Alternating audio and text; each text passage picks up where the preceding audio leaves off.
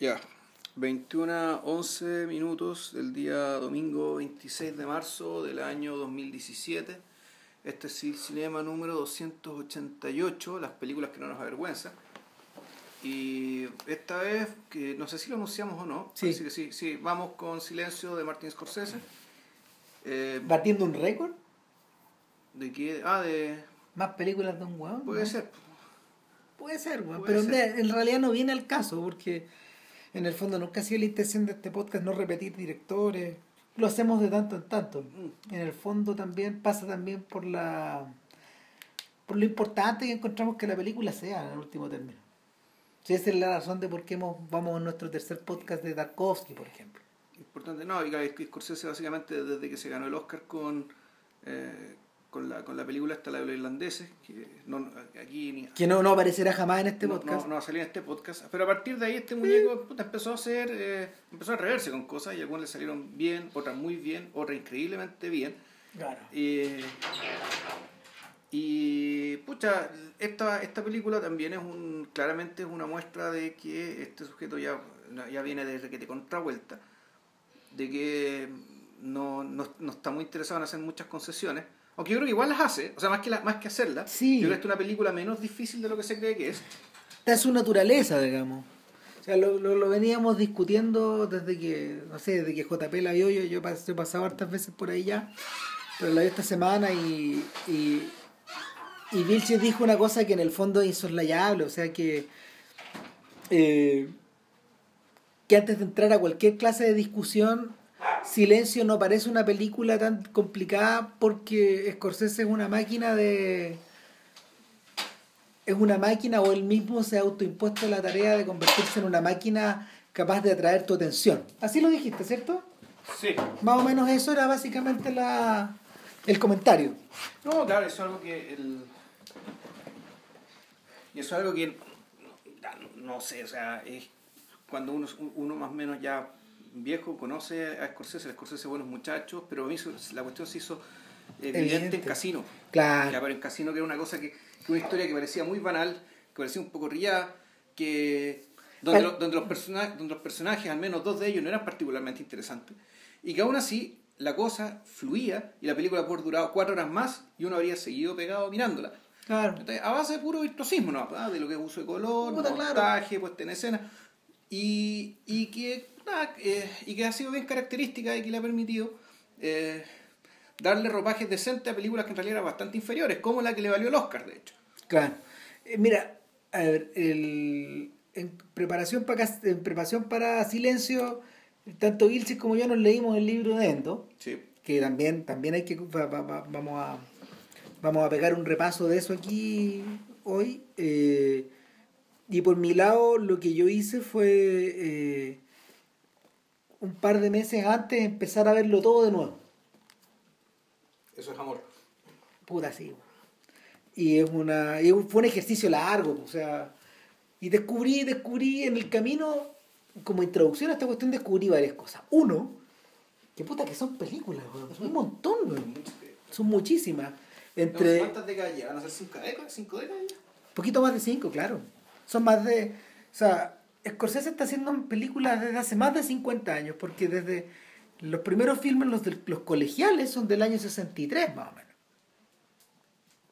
son estos son estas tareas en el fondo que les daban En, en la escuela de cine. Claro, y, y entre medio, entre medio, eh, una de las tareas, o parte de las tareas quedaron integradas en, la, en, la- en la prim- en el, primer largo, en el primer largometraje, que eso lo viste alguna Sí, vez. pero who's, who's that Who's knocking at my door? At my door, claro. Claro, que también, no sé, pues Bring on the Dancing Girls, o, y de, eso se llamaba también eh, I Call First. Tuvo esos tres títulos en algún momento. Y, y nada, pues atravesando, atravesando todo Scorsese eh, y escuchando, no sé, los comentarios de audio de este compadre y toda la weá, eh, habían. Hay cosas que se repiten y hay cosas que se van desarrollando. Más allá de los típicos tics de, de los autores o de, de, de autores, no sé, de los movimientos de cámara, de las maneras de contar las cosas, del tipo de historia que le interesan, etcétera Y eh, como bien dijo, ¿quién fue? No sé, creo que recién leí algún blogger la otra vez que o, no, o no, no, miento, se lo leía, se lo leía a nuestro amigo del New Yorker. A Brody. A Brody, claro, que en el fondo, eh, a diferencia de lo que había ocurrido eh, con otros cineastas como De Palma, de la era, o, o Bogdanovich, o Coppola, que se quedaron de alguna forma en el camino y que su obra más importante está por detrás de ellos. Lo dejó, dejó hace muchos años, de hecho. Hace hartas décadas. claro, claro, en algunos casos hace décadas. Décadas. Eh, a, diferencia de lo que ocurre con estos gallos, eh, Scorsese continuó desarrollándose como cineasta y en algún momento fue, fue muy Brad, después fue un, fue un gallo que, que, que, estaba, obligado a, estaba obligado a trabajar dentro de los estudios, a tener esta política de hacer una para mí y, dos, y dos para ti o una para ellos, claro. dos para ellos y una para mí. Eh, ah, eh, y y al mismo tiempo fue un sujeto que fue un sujeto que se internó bien profundo en el mundo de eh, lentamente en el mundo de lo en el mundo del cine comercial pese a haber podido seguir otro camino más difícil por ejemplo similar a los de otros cineastas como James McBride o, o que también son de su generación eh, pero actualmente en, lo que está Scorsese es la edad de los Medici eh, en su edad de los Medici. Es decir, lo que el gallo necesita para poder llevar a cabo estas ficciones, sobre todo las que hemos ido comentando a través de los años en este podcast, son presupuestos cada vez más altos, tecnologías cada vez más de punta y, y al mismo tiempo una, una, un armazón un armazón de producción lo bastante compleja como para poder financiar eh, material, para poder financiar material que los estudios simplemente no están produciendo. Entonces, dentro de, dentro de esa estructura... Ahora, él, él había visto, porque hay algo bien particular, o sea, el contexto de los estudios también está bien enrarecido.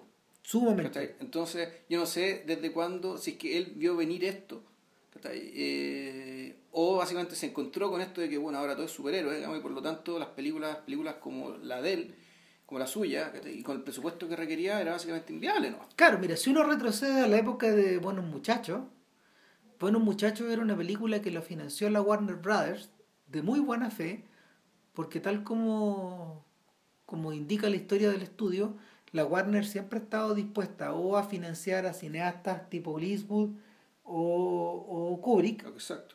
¿Cachai? o sea, riesgos siempre tomaron. Claro. O sea, la, clave, la clave ahí son gallos como Mike Medavoy, este señor que financió los 33 acá en Chile ese gringo, que es muy importante para, este, para esta generación, y un señor que se llama Terry Semmel. Ellos son las personas que, que crearon esta manera de pensar en los 70 y en los 80. Pero, pero en el caso particular de Goodfellas, eh, a Scorsese le ayudó el hecho de que la Warner siempre produjo películas de mafiosos. Claro. Pero de ahí para adelante, eh, lo que hizo fue eh, aliarse, tener un, contrato más o menos largo con la Universal y, y agarrar un buen agente, que era em, eh, Mike Ovitz, que era un agente que en esa época fue muy poderoso y que trató de convertirse en un jefe de estudio, le fue más, más o menos bien, más o menos mal, culebreó al interior de Disney, y de hecho esa es la razón por la que existe Kundun. Y, pero que es una rareza que, que exista eso. Pero el finalmente el hogar que encuentra Scorsese, después de coquetear con los, con los Weinstein y quedar magullado, es un contrato de un, de un plazo más o menos largo con la Paramount. Y con la Paramount finalmente eh, desde colaboró desde El Aviador en adelante. Que eh, nunca había estado tanto tiempo con una misma compañía. Eh, y... Ahí también comienza la colaboración con DiCaprio, empieza un poco antes. Sí, un poco antes con, con el Gangs of New York. Ya, ok.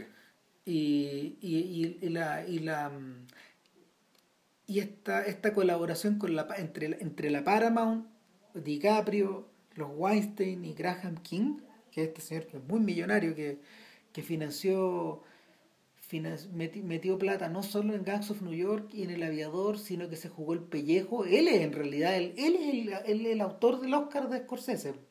Porque ese gallo se jugó el pellejo en los, en los infiltrados. sea, yo diría que yo diría que Graham King es el verdadero el, el verdadero gestor de esa de ese premio. De ese premio para los dos, porque él también ganó un Oscar. De la película y el premio. Claro. O sea, eh, él, finalmente este gallo tuvo la visión de, que, de que si, si, la academia le iba a dar el premio alguna vez, iba a ser por una película de estas características. Entonces el buen dijo, la película es ahí nomás, weón, pero vamos, pues. Y, y, y, finalmente la visión fue premiada porque porque porque eso eso implicó que que que Scorsese pudiera recaudar muchísima plata con Chatter Island y que Graham King y él pudieran financiar Hugo. Que en realidad eh, también era una aventura que no tenía tanto destino. Sí, Hugo, Hugo no perdió plata, pero no ganó mucho. Entonces, en ese, eh, en esa, en ese marco que, en ese marco que, que Scorsese encuentra el camino para culebrar el interior de Wall, del, del logo de Wall Street y de llegar a ser por fin silencio. Ahora. Un proyecto que tenía 30 años. Ahora, teoría chanta mía. Yo creo que lo que una cosa que, que probablemente distingue Scorsese a sus compañeros de generación es que Scorsese es tan cinéfilo y ha estado trabajando tanto tiempo en estos documentales sobre la historia del cine mundial y donde claramente eso no, no, es una cuestión que le encargó a otro, sino es algo donde él habla desde su emoción respecto de todas estas películas, que todas estas tradiciones cinematográficas digamos, que, que, que, que, lo han inspirado, es que en el fondo eh, este tipo siguió estudiando, en el fondo. Nunca paró. Nunca paró de estudiar. Y, y en realidad su yo en realidad la, situación de él yo la comparo no sé pues con lo que fue a una escala más pequeña lo que fue David Griffith son un tipo capaz de hacer películas muy populares con, y con, con presupuestos tremendos digamos que unos tremendos gastos.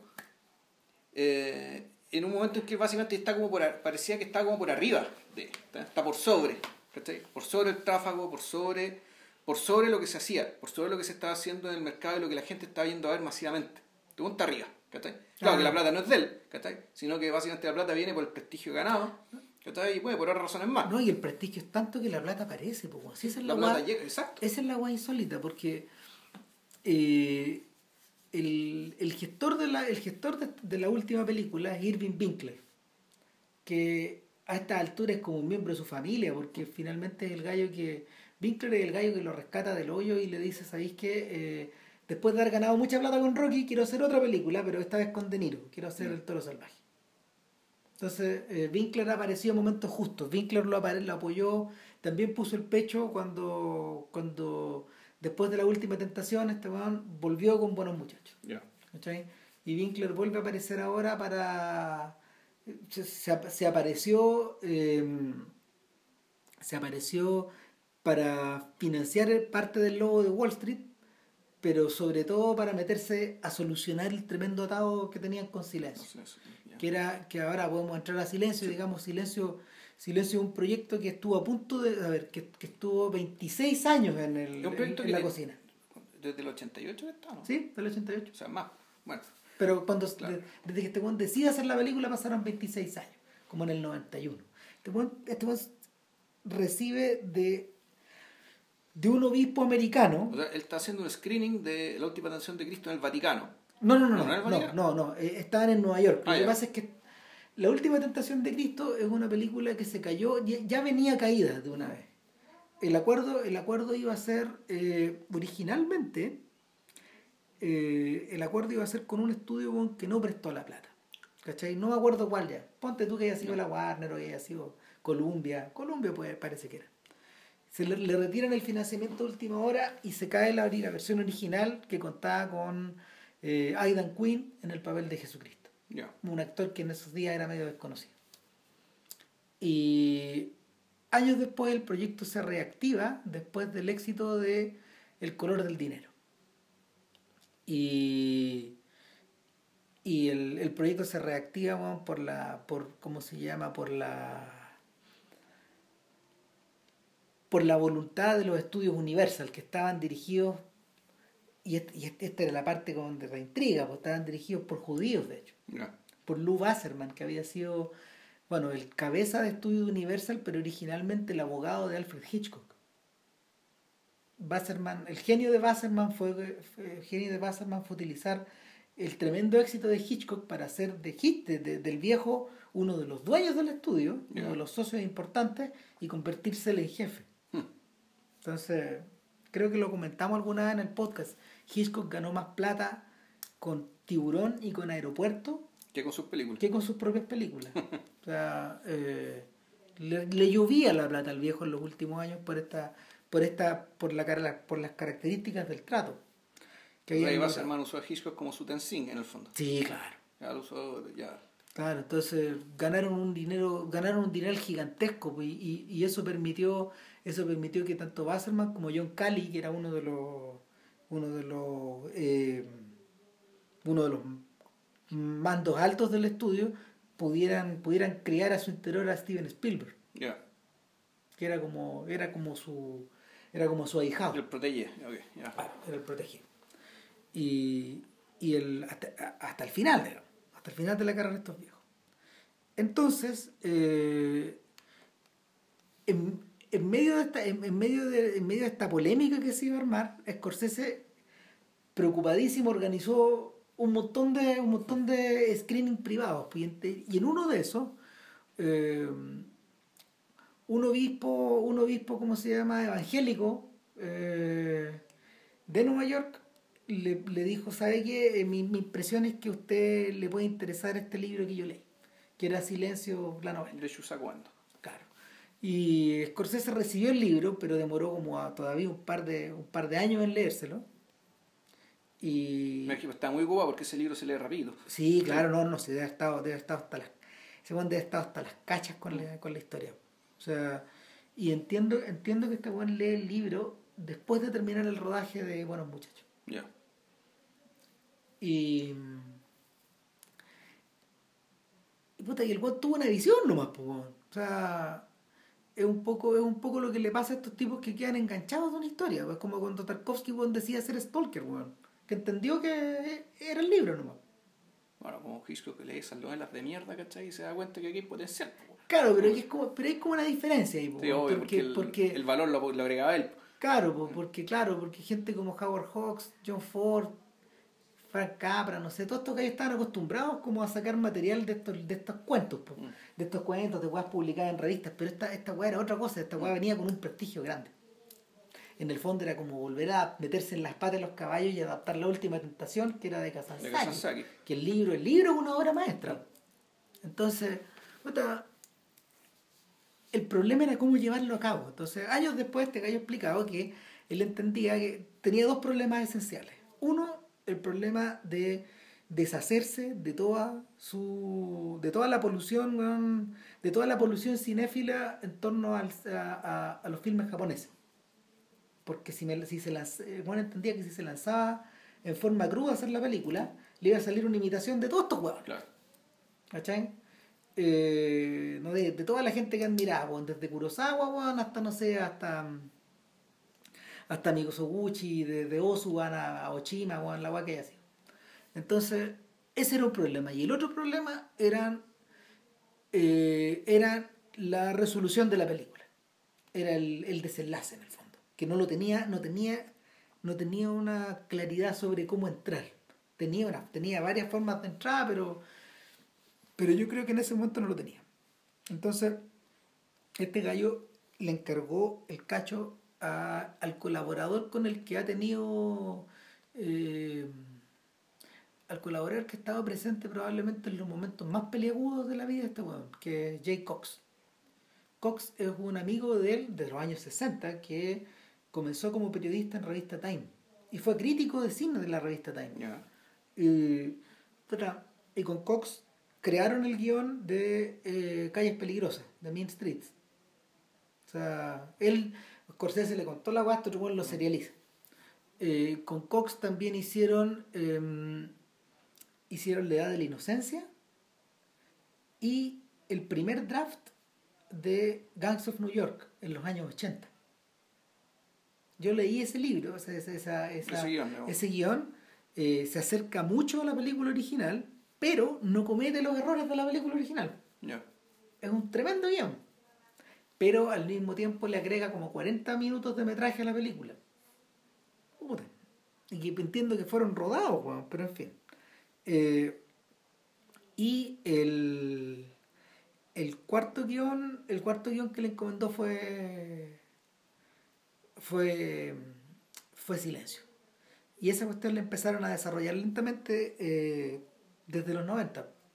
En algún momento la película, eh, este tipo, una vez finalizada Gangs of New York, con un Scorsese que en el fondo de haber pensado que eh, estaba terminando la estaba terminando una fase de su carrera finalmente encuentra una encuentra un productor y que es un italiano, Chechi Gori. Ah. Y Vittorio Chechi. pero pero no encontró una solución para, la trama. Todavía no encontraba una, algo que le acomodara y una, unas películas iban estorbando a otras. Eh, y entre medio Chechi Gori se peleó con el socio. El socio alegó que en la decisión de la empresa la parte que le correspondía a Silencio era, una, era la parte de él.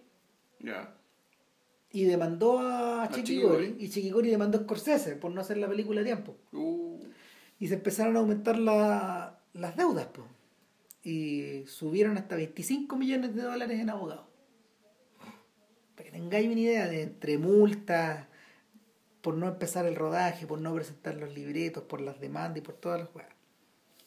Entonces era una tremenda mochila, y sin embargo este Juan seguía insistiendo. En algún momento la película casi se realiza con Javier Bardem. Eh, Como eh, Santiago Rodríguez. Entiendo que era Javier Bardem, eh, ¿cómo se llama? Benicio del Toro y Daniel Day-Lewis. Ese fue un elenco entero. Ya. Con, y Day-Lewis probablemente como Ferreira. como Ferreira, claro, como Cristóbal Ferreira. Y casi, casi. Eso fue antes de Shutter Island. Ya. Y cayó todo, se cayó todo. Y eh, Scorsese tenía claro que no era DiCaprio. Y al no ser DiCaprio eh, se cae todo el financiamiento. Al no ser DiCaprio tú no podías filmar en Japón. Ya. Y, y te recortan el presupuesto por la mitad. ¿Cachai? Entonces, eh, probablemente, o sea, eh, el, lo que sí tenían, lo que sí, lo que sí estaban de acuerdo estos gallos, era que para 2009 ya habían, habían solucionado el problema. El guion estaba listo. Ya. En la forma en que ellos lo necesitaban. ¿Cachai? Solamente ahora era, era, era, era, era necesario armar el, eh, tapar el hoyo de las deudas, digamos. Claro, y armar la estructura para financiar esta weá. Y para ir a filmar a Japón, porque tenía que filmarse en Japón. Es que esa es la de conclusión, por renunciaron a filmar en Japón porque los costos lo elevarían por los 100 millones. Y se cambiaron a Taiwán, que tiene, una, que tiene un clima parecido, si te a los cerros, etcétera, y costaba la mitad. Y filmaron en Taiwán. Filmaron en Taiwán con, ya con el elenco que uno conoce. ¿Y lo que es Macao es Macao? Es Macao. O sea, la parte de un casco histórico de Macao, imagino que debe estar conservado ahí, pero eso es Macao. Sí, yo creo que sí. Probablemente, no sé, pues, de algo tiene que haber servido este infomercial, este corto que se llama mm, The Audition, que Scorsese filmó con. Es para la risa ese corto, está, en YouTube. Es, con, con De Niro, con DiCaprio y con Brad Pitt, que es una weá desquiciada, donde en el fondo un millonario tránsfuga que hizo tres casinos, uno en Japón, otro en Hong Kong y otro en Macao. Miento, no. Uno en Filipinas, otro en Macao y otro, y otro en otro en Japón. Eh, contrató a estos hueones, creo que como por 70 millones de mm. dólares, para que hicieran un, corto. entonces algo así, por ahí debe. Algo, algo, algo, debe haber, algo debe haber llovido por ahí. Pero el, el rollo es que a último minuto se retiró uno de los se retiró uno de los partners y en un, y, y en, en, una, en un salvataje extremo, los mexicanos de fábrica de cine, eh, que son unos millonarios que, han, que han como estado interviniendo en algunas películas últimamente, eh, seguramente ligados a, a, los mosqueteros estos. Pues, eh, es decir, a, a Iñarritu, a, A Cuarón, a Cuarón y a Del Toro, claro, eh, los, los mexicanos de fábrica de cine pusieron el resto de la plata. Y se transformaron como en el estudio, en el estudio que sacó adelante la web. Y con Winkler a bordo y, y con, la con la productora de Scorsese. Entonces, el... es ahí que después, de, de- después del impacto de- del logo de Wall Street era el momento de hacer la guau o nunca. Claro. Eh, pero lo curioso es que, eh, lo curioso es que eh, con todos los conatos de intento anteriores te da la sensación de que el silencio que Scorsese creó ahora habría sido muy distinto en las versiones anteriores. Porque mi, mi impresión, mi impresión es que el- la estructura, si bien la estructura no, de- no, habría variado mucho, yo creo que parte del punto de vista y la forma en que el weón la abordó, hay algo como de epigonal aquí. ¿Cachai? Hay algo como de... Mi sensación es que hay algo como de finalista en esta película. Es como, el, sobre todo después de haber visto todo el, todo el chollo anterior en estos meses, tengo la sensación de que este es como el final de un camino. ¿Cachai? Y, y que lo que venga después es como de yapa. Y no van a venir muchas, porque este buen mismo dijo, lo dijo hace un, lo dijo de hecho justo después de terminar el lobo de Wall Street y antes de meterse, antes de tener armado la weá de silencio, a este gallo lo, lo convocan a ser director de. no, lo convocan a ser presidente del jurado e invitado de honor del Festival de Marrakech, que es un festival al que él ha estado ligado desde que él filmó en Marruecos La Última Tentación muchos años. Y, puta, y él va para allá, weón, y hace una conferencia larga de prensa, weón, donde el weón explica que él cree que no le quedan tantos títulos porque en la medida que se iba haciendo más viejo, filma más lento. Claro. Y eso se, hace, empe- se empezó a notar, no es, no, es, no es como Eastwood que es capaz de hacer dos, Todo el año. claro, si fuera necesario, o Spielberg que en el fondo es capaz de bicicletear de a dos y de a tres, en la medida que eh, la compañía es grande y puede tener varios proyectos andando al mismo tiempo porque los puede financiar, pues. Claro. O sea, de hecho, en- entre paréntesis, de, eh, Spielberg está hace rato metido en la postproducción de Ready Player One, que es una producción grande, grande, grande, es como su, es como su avatar, no sé, una weá así, donde el weón está dos años de postproducción. Ya. Eh, y em- que es como lo que le pasó con Tintín. Estuvieron como dos años metidos en la weá. Entonces, está metido en eso. Originalmente iba a ser una película con Oscar Isaac y esa weá la empujó un año más adelante y entre medio metieron esta película sobre los papeles del Pentágono con Tom Hanks, puta, para aprovecharse del escándalo de Trump, weón, Sí, y claro. para estar nominado al Oscar a fin de año, weón, antes de meterse en Indiana Jones 5. Se van a seguir con eso, weón. Puta, pero si el negocio es negocio, pues, weón, tú sabes cómo se. Pero volvemos a Scorsese, pues, weón. Entonces este weón dice, no, pues, weón, las películas, a mí me toman una película tres años. Entre medio puedo hacer documentales igual, pero una, una, las de ficción es una cada tres años, no, no, no da más. Y, y ese es el horizonte que tiene ahora con The Irishman, que están hablando ya de que no es 2010, no es 2017, ni cagando, ni 2018, sino que va a ser 2019. Entonces, puta, todos van a estar efectivamente más viejos. Pues, bueno. Scorsese, de, de filmarla en el 2018, Scorsese tendría 76 años. Igual es venerable, pues, Sí. weón. igual es venerable edad, weón, por ser que es asmático, weón, y que, y que nunca ha tenido tanta buena salud. Entonces, el... Entonces la, la sensación, la sensación con la que yo, con la que yo llegué a, a ver silencio, bueno, y que de alguna manera al verla se me confirmó, es que sí, pues esta es una película que de alguna forma está puesta ahí eh, más que, más que como una parte más de su filmografía, de alguna forma contiene algunas cosas que estaban, estaban como expresadas antes. ¿Cachai? Y como que están medio cerradas ahora. Y, y es por eso que también está asumida de alguna manera, no sé si más personal, pero con alguna compulsión más interior. ¿Cachai? Eh, y, y no sé si Silencio habría salido igual hace 20 años. ¿Cachai? No, no, no, eso yo creo que no. Mi impresión es que no, que, que habría salido, que habría sido, que habría sido otra película en el fondo. Pues probablemente. Bueno, no es como saberlo. O sea, No, pues. probablemente ha sido otra película, habría sido otros actores. El tema es si eh, habría sido el mismo perfil de actores. Entonces, bien extraño el perfil que eligió por estos actores que no, no alcanzan a ser completamente estrellas, ¿No?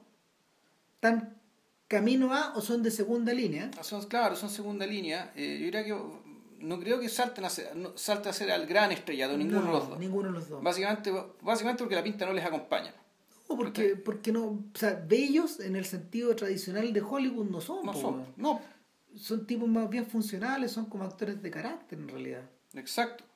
Entonces, el, ya es un perfil. Aparte, me llama la atención de que eh, no sé si ellos sean tan jóvenes, pero la película se les hace parecer muy jóvenes. Y se los ve muy jóvenes. Muy jóvenes. Uno de los detalles importantes es que en realidad es la extrema delgadez de todos los involucrados.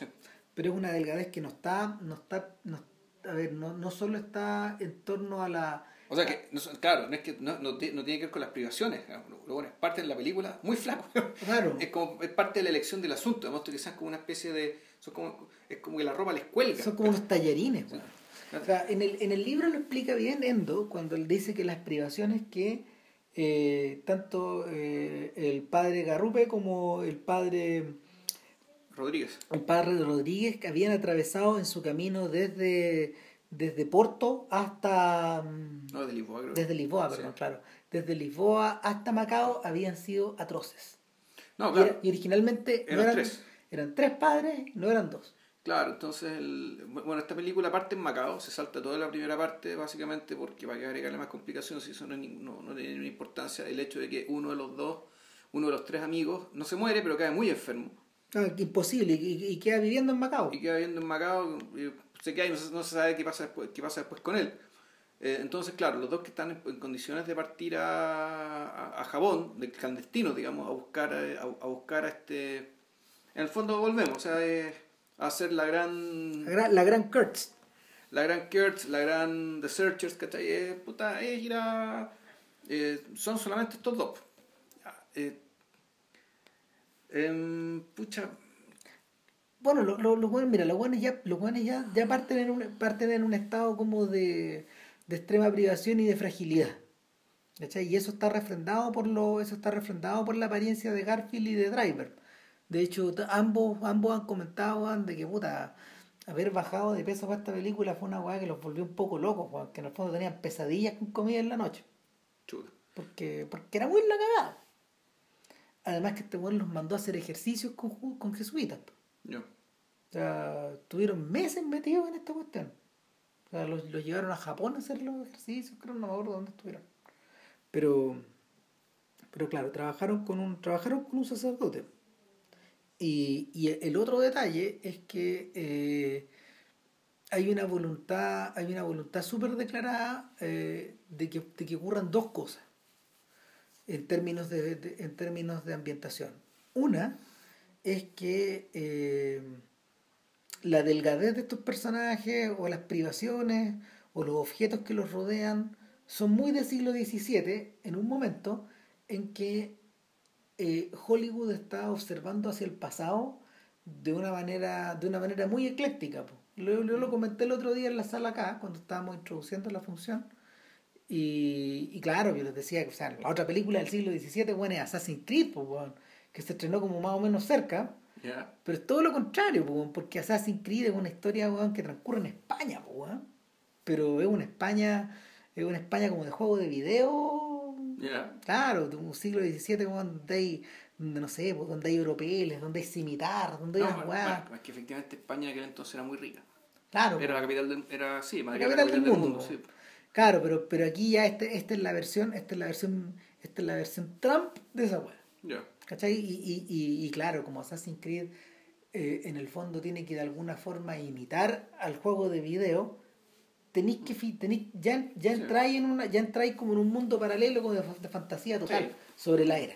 En cambio lo que tenía aquí, puta, en el siglo, este siglo XVII, bueno, es lo que es nomás, pues bueno es un siglo de, de, carreteras no asfaltadas, de barro, de gente flaca, de gente muerta de hambre, de un montón de privaciones, gente muriendo joven, eh, Claro, no, o sea, de, un montón de ponte que o sea, de, de lo que escribí lo que describía el libro es que cuando llegan los portugueses a cuando llegan estos monjes portugueses eh, sacerdotes jesuitas portugueses a, a, la costa de Japón dicen que nunca han visto gente más pobre ni más miserable. Eh, y era inimaginable la pobreza y la y el, el sometimiento y la... La desconfianza, la, el- la, la, la soledad en la que vivía esta gente, porque... el abandono total. Entonces ellos del Estado no recibían nada, salvo eh, la visita para recaudar, recaudar los impuestos.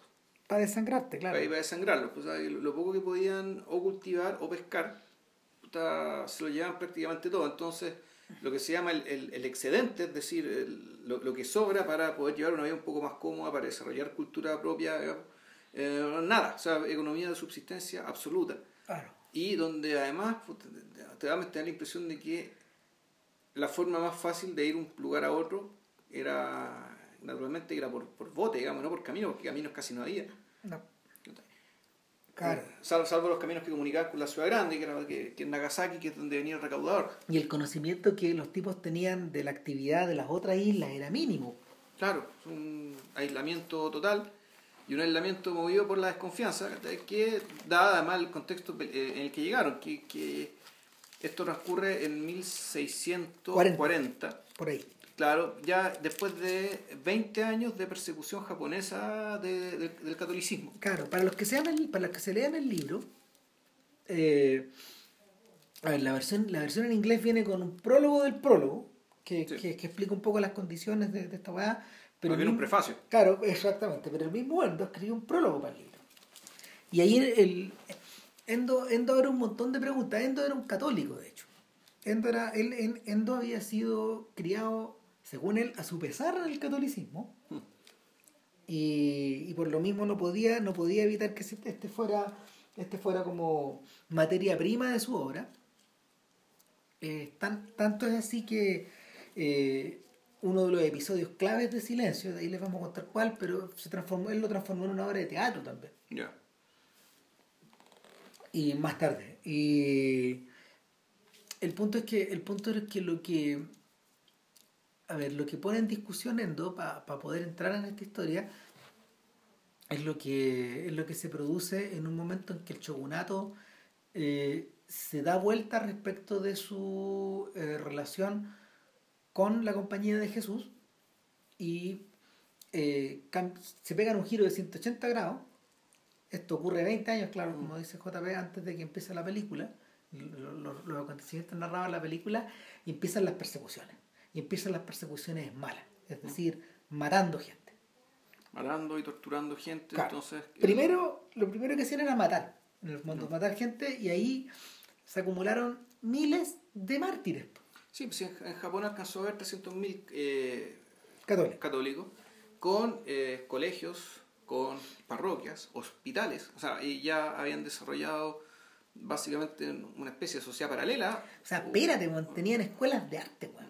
Sea, había, habían italianos que estaban ahí dedicados a enseñarle a, la, a enseñarle a sus alumnos puta, crear, crear, eh, crear pinturas eh, o estatuas. Pinturas o- religiosas, ya. Exacto, y era una industria.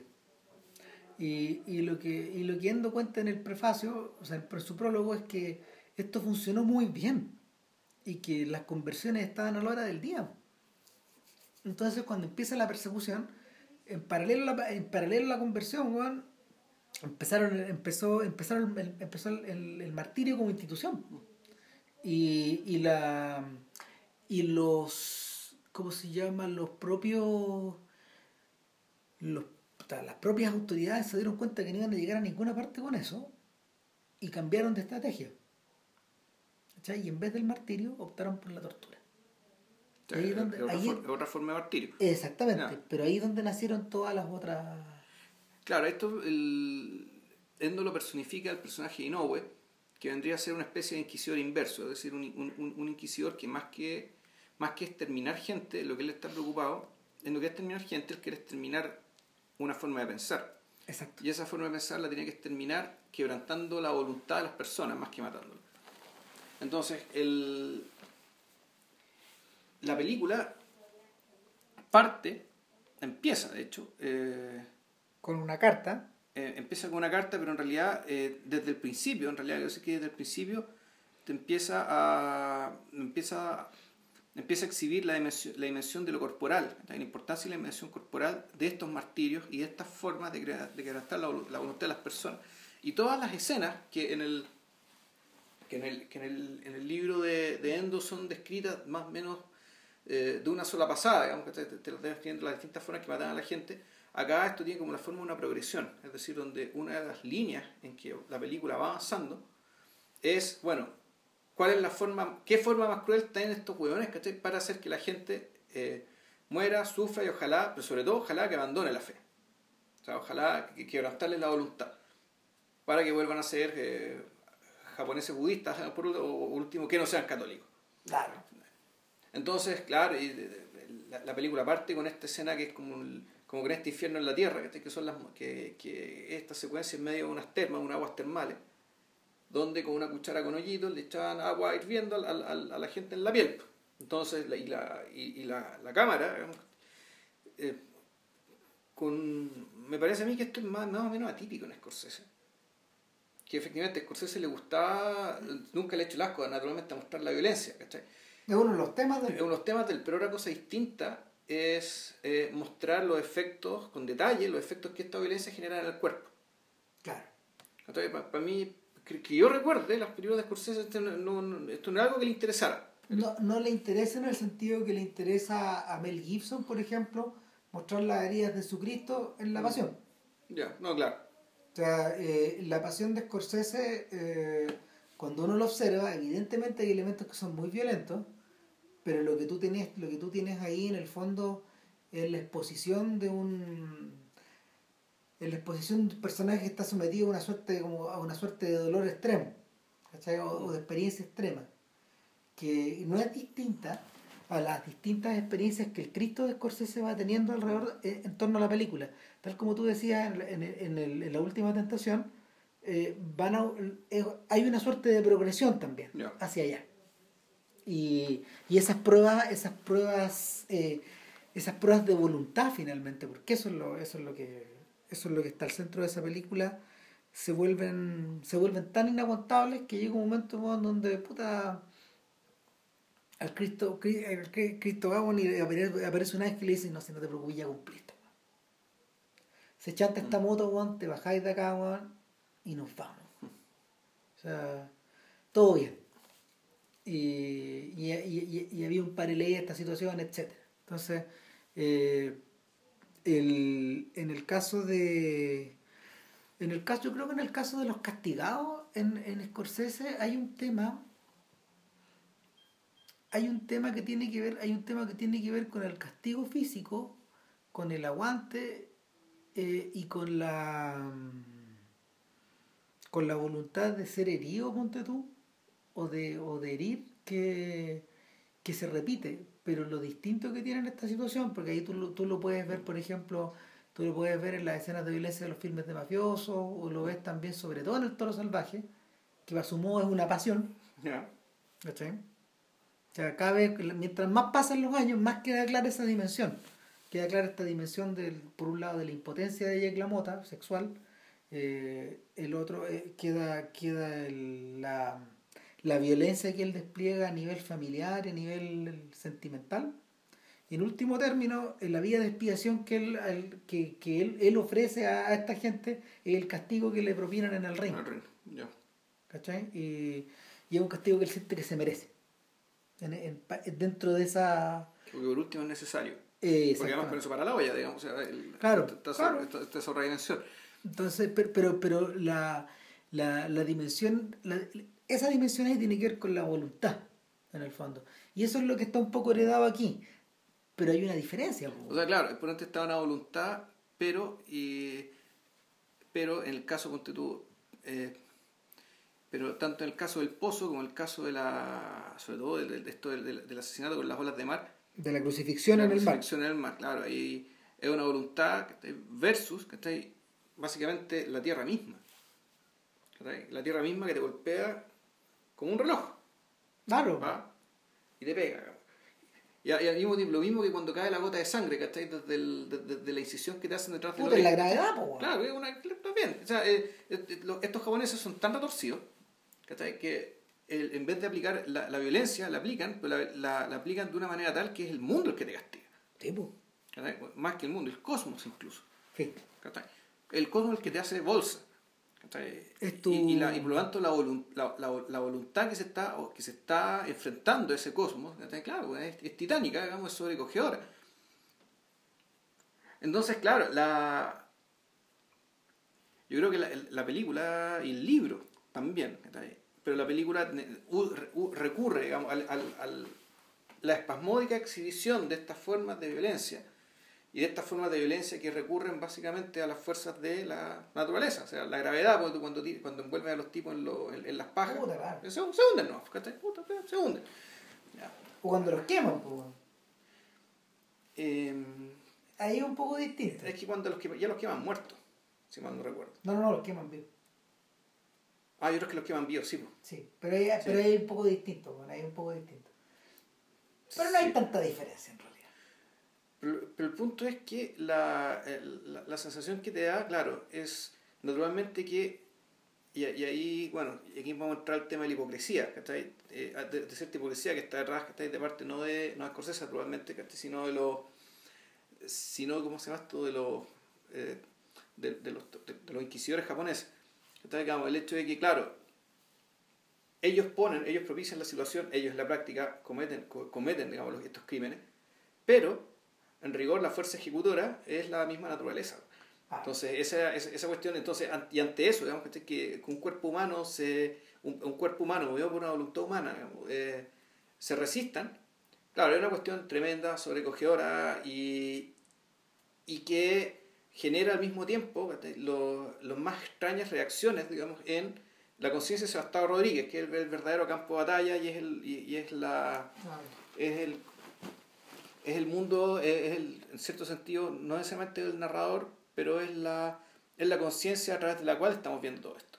Entonces, en algún momento esto le sobrecoge y le da más valor, pero al mismo tiempo otras veces le da una tremenda pena y lo hace acobardarse. La... En otras ocasiones, en otras ocasiones le proporciona una suerte de falso orgullo mm. que, que, que rápidamente que rápidamente es puesto en cuestión o, o, es, puesto, o, es puesto en el plano de la vergüenza o es puesto también en el, en el plano del absurdo. Claro. Ahora, dicho esto, lo, lo, que, lo que te hace pensar la, que la película esté en cierto sentido articulada en torno a estas exhibiciones de violencia muy detalladas, donde en cada una de ellas el, se detienen, se, se, se gastas harto un minuto y estos tiros de cámara para eh, que te hagas una idea cabal de lo que estáis viendo. Eso es porque eh, en realidad es una de las principales fuerzas que, operan en la mente de Sebastián Rodríguez a la hora de, de, configurar, de, configurar su, eh, su psiquis y su disposición a la hora de enfrentar su, su, prueba suprema, la prueba suprema. Él, está siempre en prueba, él siempre está siendo sometido a prueba. Pero la prueba va creciendo, digamos, en intensidad, en dificultad y uno de los elementos que le agrega dificultad esto, bueno, es, esta sucesión de, esta, sucesión de, de, torturas eh, puestas de esta manera. A diferencia del libro que está puesto, que está puesto, digamos, que te, las contaban, te las describían más o menos en, o en el prólogo o, o en una circunstancia más compactada. Claro, en el, en el caso, ponte tú, de la crucifixión en el mar, eso está más narrado. Y sin embargo, en el caso del pozo... Eso está explicado desde el principio. Eso está explicado desde el principio. O sea, hay otro factor también, y es que eh, estos tipos se dieron cuenta de que esta, estas torturas, por lo menos en el libro está explicado de que se aplicaba mucho en una primera etapa, pero en la segunda etapa, en la segunda etapa se aplicó algo más simple, y es la del... es, la... Es la es como se llama, es la apostasía. ¿Cachai? Y eh, eso está diseñado eso está diseñado en el fondo para hacer renunciar a los a, a los supuestos cristianos a los presuntos cristianos hacerlos renunciar de, de, plano o, o, demostrar su o demostrar su condición de budista o, o hacerlos renunciar a la religión. Y en qué consiste esto en pisar un fumi. Un fumi es una eh, es una plaquita, es una placa metálica que tiene alguna imagen religiosa, es como del porte de un pie, precisamente para que sea pisado. Claro, y, y, eran, fabricados, eran fabricados a partir de las imágenes que los mismos japoneses habían, educados por los jesuitas, habían creado. Habían creado en, los últimos años, desde, desde, la aparición de Francisco Javier. Desde que llegó Francisco, el primer jesuita que llegó, San Francisco Javier, a, a Japón. Claro, a entonces... fines del siglo XVI. Exactamente. Y eh, entonces eh, la aplicación, la aplicación del, de la aplicación de la apostasía o de la renuncia, eh, Koboru, Koboru, llama- claro, claro, algo así, en términos japonés, eh, se convirtió en un instrumento muy útil porque, por un lado, eso permitió eh, evitar esta exhibición de brutalidad, ¿cachai? Eh, y o, o limitarla a los casos estrictamente necesarios, pero por otro lado, pero por otro lado, eh, terminó por, eh, y esto es histórico, terminó por eh, acabar con la presencia de los sacerdotes en la isla. Y, lo, y efectivamente, efectivamente, eh, la ¿cómo se llama? el uso, el uso de este, el uso de este instrumento lo, el uso de este instrumento lo sacó, lo sacó de la isla por aproximadamente por doscientos y tantos años a, la, a, la, a las religiones, a las religiones foráneas. Ahora, eh, ¿por qué es tan importante el Fumi? Porque eh, desde el principio eh, la carta que tiene Sebastián Rodríguez en sus manos, que, que correspondería a Cristóbal Ferreira, que es su, Que es su profesor. su profesor, su mentor en la compañía, eh, explica esta situación, pero va acompañada además de un rumor, y el rumor es que el propio Cristóbal Claro, había. habría cometido apostasía pisando un fumi. Y, y es algo que ellos no pueden creer y los motiva a viajar. Entonces aquí este rescate del coronel Kurtz o de la. Claro. O la niñita de, de Searchers, que estoy aparte por esto. Van a Y- buscar a este, este, este profesor que, que es una especie, no, es una. Es que claro, es importante que sean tan jóvenes porque básicamente eh, hay una especie de devoción fanática, eh, no solo hacia Jesucristo, naturalmente, No, la Santa Iglesia, sino también hacia él. Claro, hacia o sea, su profesor. Era, era el... Hay algo que el libro, el libro expresa muy bien y la película yo encuentro que también se hace cargo y es algo que se ve poco, se ve poco en la, en la cinematografía que tiene que ver con la religión, pues, y es esa especie como de camaradería, camaradería amorosa que existe entre, entre los miembros de una... Entre los hermanos de la fe. entre los hermanos de la fe, claro, pues, en el fondo es como, es como si ellos formaran parte de una misma cosa. Una familia. pues. Claro. Y, y es muy fuerte y eso está, eso está reflejado en la relación que tiene Driver con, con Garfield. Con Garfield, sí. Claro. Eh, y ahora bien, esto en el libro, en el libro está expresado eh, en, en- prácticamente en clave de aventuras. Cuando uno empieza, cuando uno se empieza a leer el libro, uno es como si estuviera leyendo un libro de aventuras al principio. Sí, no, sí, el, el- toda la parte desde que empieza, desde que empieza el viaje hasta que hasta que Sebastián Rodríguez es capturado, eso es básicamente, uno leyendo esto, esto es el poder y la gloria. Claro. Tiene- o sea, es la historia de un fugitivo. Parece Conrad también. Mm. Hay algo de Conrad ahí. Mm. Sí. Y, o sea, y por no por nada también está la referencia a Kurtz este, y al corazón de las tinieblas, etcétera. Eh, y, y eso está eso está expresado también porque cada capítulo es una carta nueva que se le Claro, que se le manda al obispo. al el obispo de. Macao. Claro. Y al padre bailiniano. Y el y son narraciones que están en primera persona y en tono epistolar, de una forma de una forma como bien apasionada, bien bien comprometida, etcétera. Eh, Y, claro, y, también muy, es- bonito, muy, muy, que refleja muy bien el estado de ánimo. Claro. Se trata muy bien las cartas que hablan desde la euforia, otras de la tristeza más profunda, otras desde la, Del abandono. de la desesperación. o- o- otra- otras desde el aburrimiento, etcétera. Está muy bien logrado. Ahora, en la película eso está, eso está logrado con una. Eso está logrado de una forma, o sea, está expresado de una manera mucho más sintética. Porque rápidamente te das cuenta de que a pesar de ser muy fiel al, libro, Scorsese en realidad sabe que tiene que ir, que tiene que ir describiendo todas estas situaciones con, con la mayor con la mayor eh, con el mayor poder de síntesis posible. Entonces, eh, una cosa que hace es que si bien pasan muchas si bien pasan muchos episodios, si bien, como tal, como tal como decís tú, no es una película, al contrario de lo que uno pudiera pensar, ah, por el título, no es una película... no hay mucho silencio en la película. No hay mucho silencio, no. ni hay mucha reflexión, ni hay mucha... No hay tiempo para eso. Exactamente, es una película que está llena de incidentes, pasan muchas cosas. De incidentes, de estímulos. Claro, de, de, de situaciones. Claro, entonces por eso es que el, eh, Scorsese puede desplegar los recursos que le han permitido ser este sostenedor de, de la atención, digamos, que del, del, que ya hablamos. Y eso tanto en la primera parte, que es la parte de aventuras, como en la segunda parte también, que cuando, cuando es la parte donde el tipo está básicamente enjaulado, siempre. Claro. Entonces, eh, lo, que ocurre, lo que ocurre en toda esa primera sección eh, es prácticamente una película en sí misma. Es la, es la historia de la, de la llegada de estos cabros, del momento en que ellos evangelizan, del momento en que ellos expanden esta evangelización. Donde eh, incluso se corre la voz, va, el, eh, uno de ellos va a otro pueblo incluso. Claro, a la isla de Goto y... De Goto. De Goto, perdón. Y, y, y, finalmente la caída cuando las autoridades se dan cuenta de esta, de esta situación y tienen que arrancar. Claro. Así, y ahí termina esa primera película. Como, como, como terminan los primeros cinco capítulos del libro. Mm. Y de ahí para adelante, de ahí para adelante lo que ocurre en el libro es que varía el tono.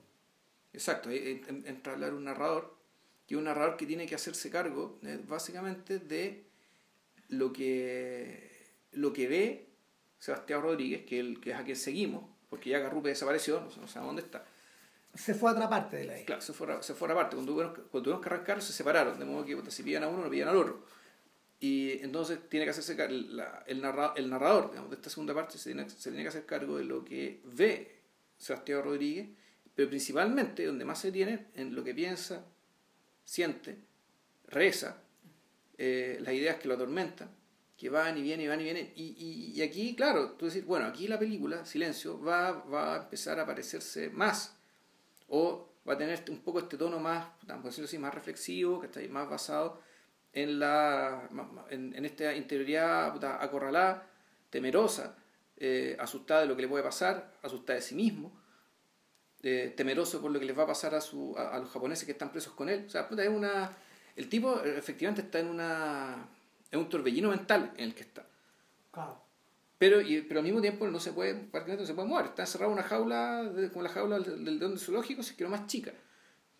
Y sin embargo, la película al revés, también se las arregla para que la atención siga manteniéndose acerca de los incidentes externos y de modo que todo lo otro aparezca o mezclado con la acción o en episodios muy breves de, de, de Rodríguez pensando solo en la sombra ¿ya? o en los contraluces o y claro hay un recurso que uno podría decir que te, te aligera te aligera ese proceso es que hay mucha toma subjetiva atribuida a él detrás de las rejas.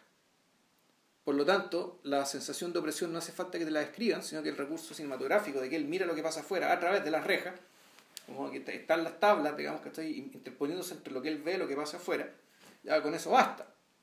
con eso debería bastar. No, la, está, está, la sensación de que en el fondo él se convierte de alguna forma, eh, y eso también pasa en el libro, en el espectador de un mundo. Ya en el espectador de un mundo que, que ya se está conduciendo en parte sin la injerencia de él o peor. Eh, es un mundo que está siendo modificado precisamente por la intromisión de él, pero no por una acción de él. No, claro, o sea, e-, este es un todo esto, y uno se dando cuenta con el tiempo, eh, todo esto está, esto está siendo calculado debidamente para él. Es donde es un espectador, es literalmente un espectador porque el, el despliegue de crueldades... Eh, de, conversaciones, de negociaciones. Claro, eh, pero, pero, también... Eh, la puesta en escena. Alternado con muestras de respeto, muestras hasta de afecto, con, de consideración, que le dan mejor comida, que lo visten con ropa para que vaya a hablar con el, con el inquisidor, que habla con un grupo de gente, pero después resulta que ve cómo matan de, de, de huellan a un tipo, digamos, delante de él. Con el que había estado conversando, que lo confesaba y todo. Poco menos, entonces el eh, aquí uno lo que ve es una, claro, esto es una exhibición, una, una obra de teatro, una puesta en escena. Eh, Organizada por Inue. Por Inue, por este inquisidor, por este, por este inquisidor que es un, un titiritero del espíritu, que, que lo está, claro, lo, está guiando.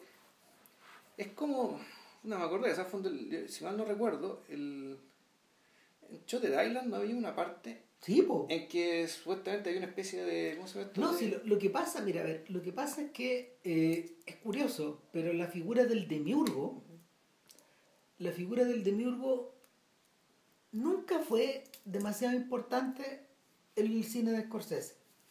No lo fue, por ejemplo, en el sentido que ha sido importante para, mm, para, para tipos como, no sé, que, que, que utilizan estructuras que utilizan estructuras como más ligadas a la idea de, de la búsqueda del héroe, por ejemplo, como Spielberg o Lucas. Eh, y no lo fue, por ejemplo, como, como tipos, como- no, no, no es tan importante como para Coppola, para quienes... pa- O y- sea, Kurtz es un demiurgo. Sí, pues, por cierto. Sí. porque, eh, eso, por por eso digo, ni tampoco gente como Y- Ors- Orson Welles, y- que en el fondo su filmografía completa está estructurada en torno a la idea de que hay personas que van manejando los hilos. Claro. ¿Cachai? ¿Qué teníamos en Scorsese? Lo más parecido a esa figura, lejos, lejos, eh, es, eh, es eh, Fast Eddie Felson en El color del dinero. O el personaje de Winona Ryder en... o el personaje de Winona Ryder en ¿cómo se llama? en la edad de la en la inocencia. inocencia. Claro. Sin embargo, ese eh, la movida ahí es más maestra todavía porque eso prácticamente es, es invisible. Claro. ¿Qué es lo que tú tenías? Eh, son- Es invisible para quien es hombre. Exacto. No para las no, no para los otros espectadores, que no lo son. Claro. Ahora, ¿qué tenías, qué tenías por el contrario? Tú tienes figuras que compiten contigo, eh, que compiten contigo en, tu viril- en términos de virilidad, de valor, de astucia, de crueldad, O, o etc. sea, compiten contigo, colaboran contigo. Claro, o- pero, te- pero, pero siempre está esta sensación de la competencia, del... del O por último que estamos, en la- estamos todos en la misma en esto. eh, exactamente, porque que en, en el, en el fondo eh, el, el clásico conflicto de eso, el clásico conflicto de eso está en una película súper fallada, pero que para estos efectos es, para estos efectos es valiosa, digamos, que es las pandillas de Nueva York. Todo lo que, todo lo que es valioso en pandillas de Nueva York tiene que ver con esta sensación de que Amsterdam Ballon eh, está ahí para tomar el lugar de Bill de Butcher en circunstancias de que todo el mundo que lo rodea, lo que lo rodea a ellos, ya está en otra.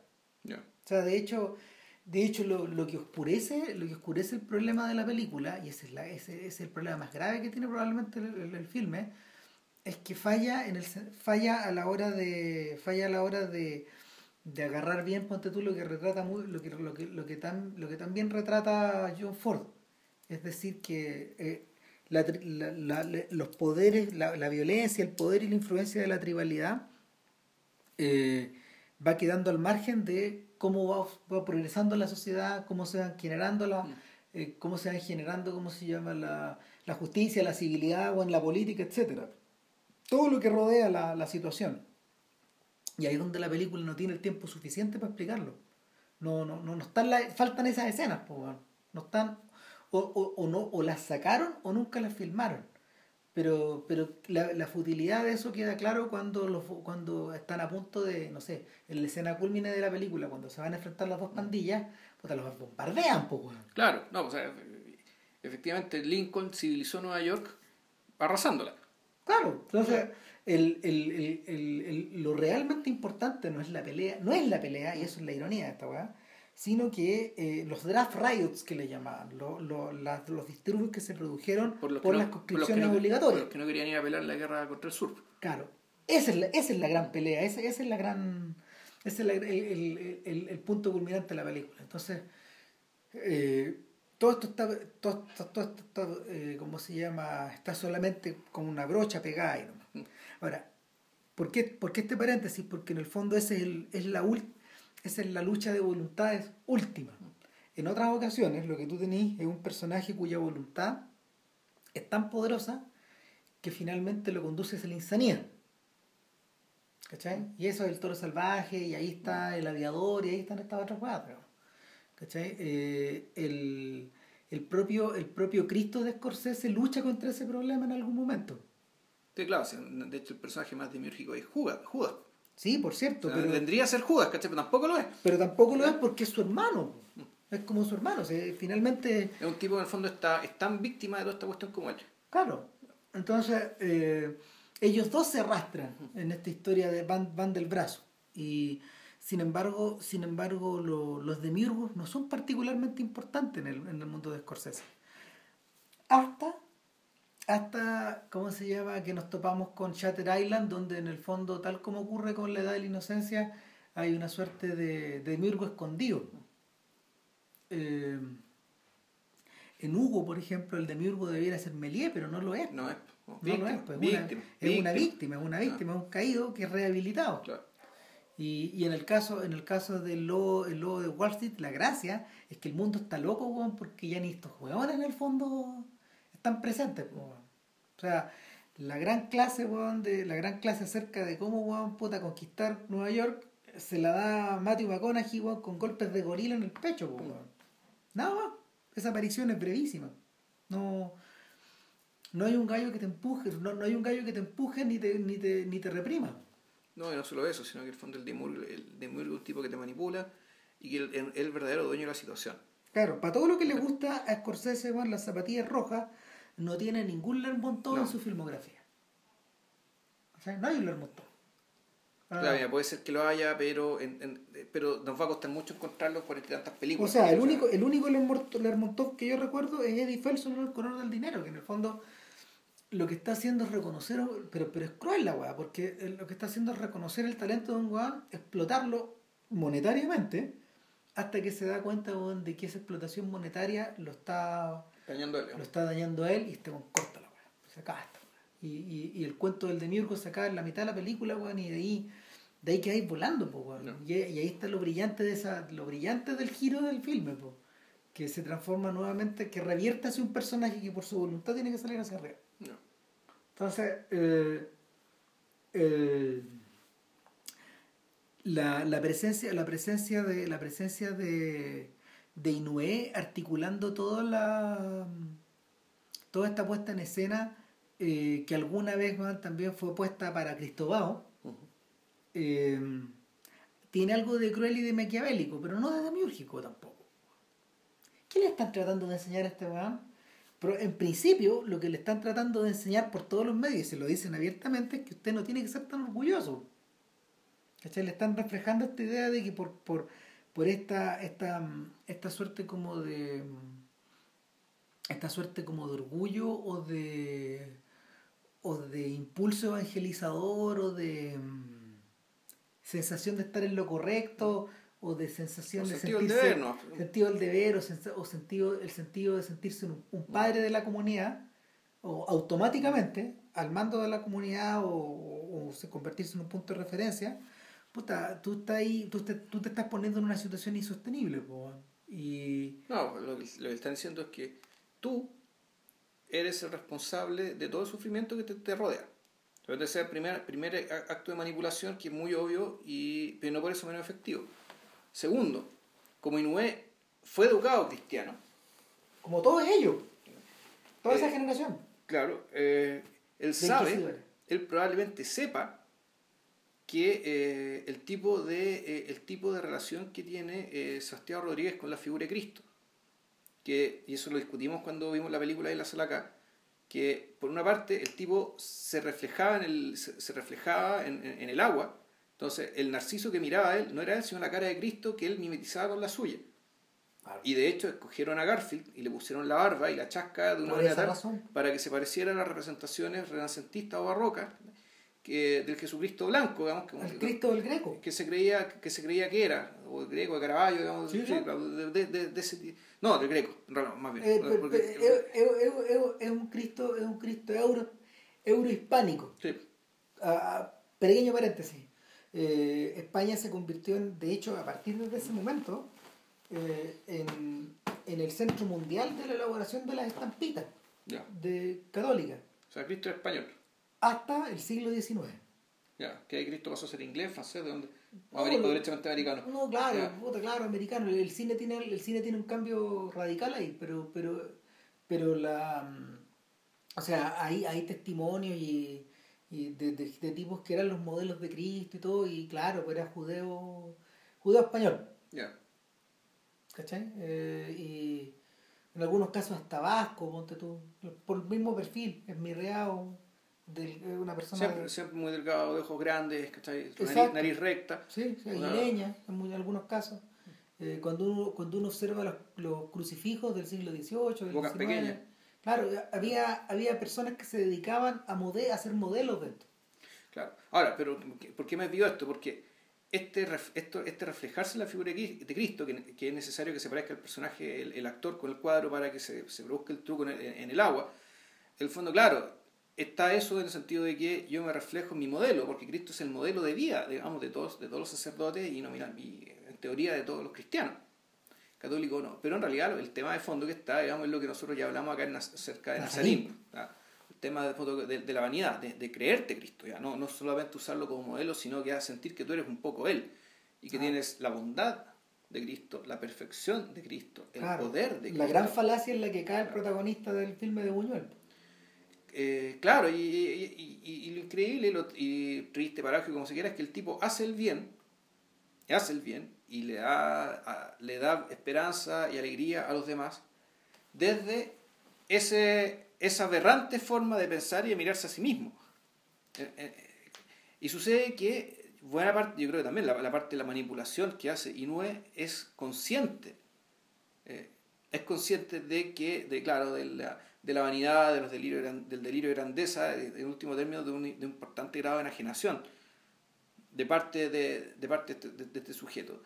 Entonces, el, como en, la medida que Inoue controla el espacio donde este tipo se mueve, controla aquello que este sujeto ve día y noche, controla también las conversaciones eh, que tienen, donde, donde después de mucho rato se explica el porqué de la persecución o sea, el, el, el, porqué, el supuesto porqué de la persecución, que claramente el porqué no es ese. A, esa verdad nunca se llega.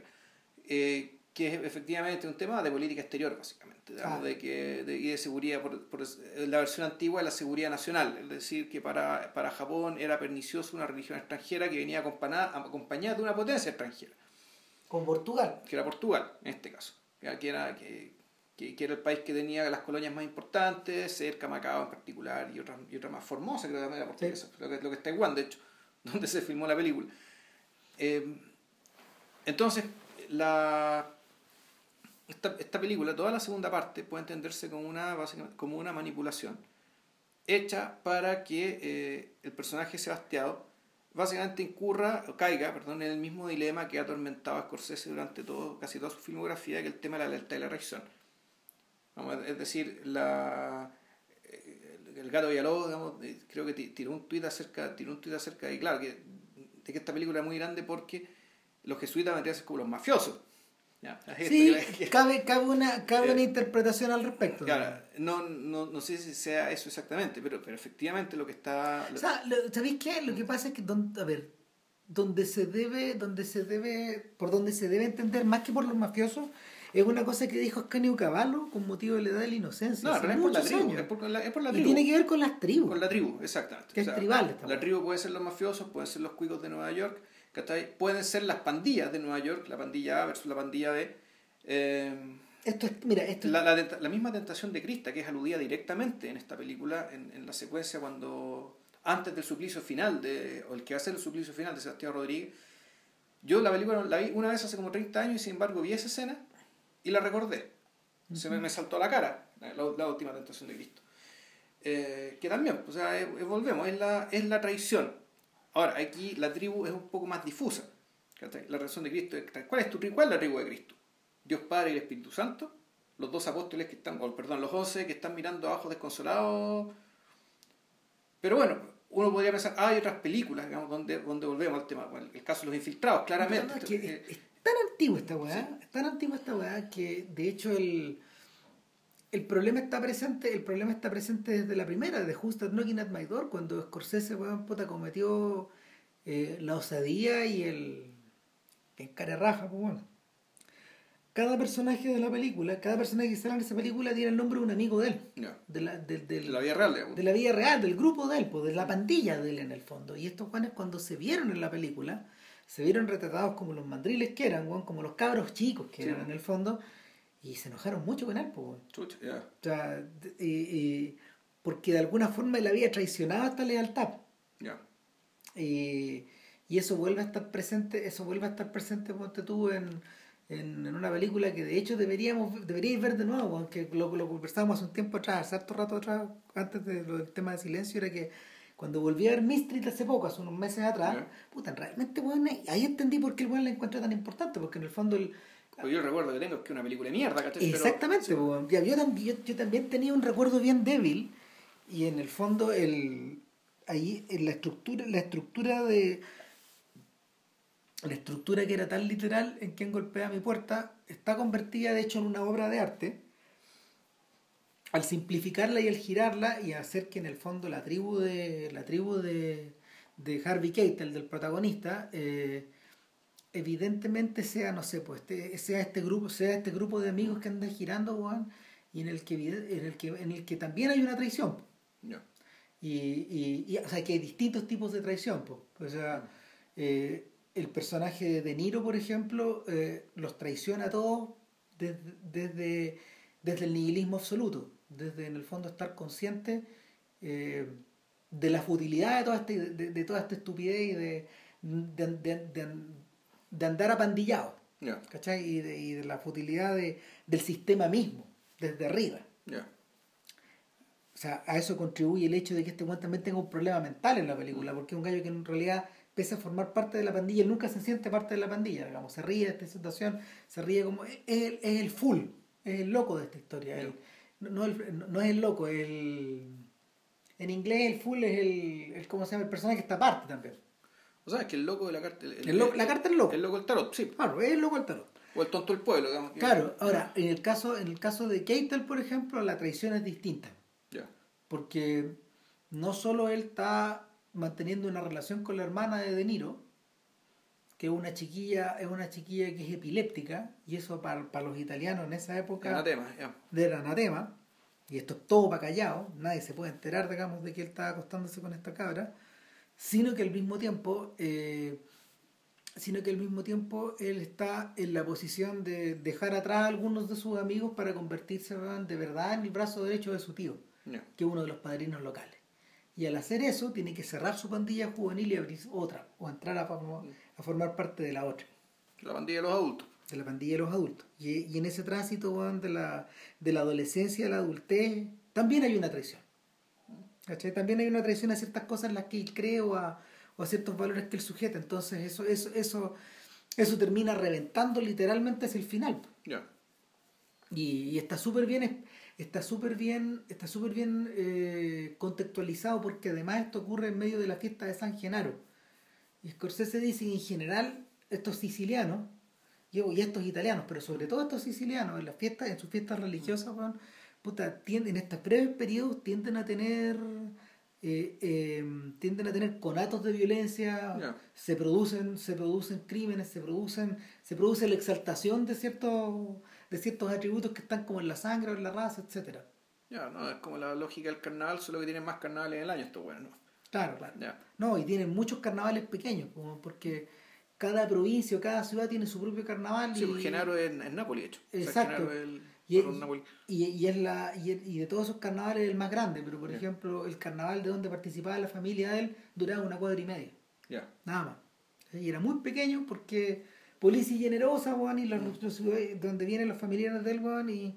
eh, era, una, era una ciudad muy pequeñita y tenía una iglesia muy chiquitita. Ahí representaba weón, el Little Italy etcétera. Entonces eh, hubo una comunidad muy pequeña de gente pero claro todo todo era el tribalismo ya llegaba hasta Sí. las calles hasta las calles hasta las cuadras hasta los pisos. Entonces entonces cómo se llama es evidente que Inoue quiere terminar también con eso. El puta Scorsese en algún momento hablando de la segunda sección de silencios que es donde, donde se produce todo esto Ujú. que es la sección más larga del libro Sí. Eh, No así la película, porque creo que es No, más o menos po. mitad claro aquí es como tercio tercio no no no mitad mitad mitad mitad y 15 minutos Y 15, y 15 minutos de coda, digamos, de lo que, del Claro. epílogo. En- Entonces, al, al hablar de eso, eh, este gallo, este gallo decía que eh, a su, a su juicio, la segunda parte de la novela de Endo es oración. Mm. Es oración. Y, y eso es porque, no sé, pues yo conversando con Álvaro Izama por Facebook a propósito de esta él no había visto la película en este entonces, yo creo que ya la vio. O si no la ha visto, no sé, seguramente la verá en algún momento. Él- él- eh, Álvaro decía que él sentía que como novela, como estructura, Silencio era infilmable por la progresión estética del estilo.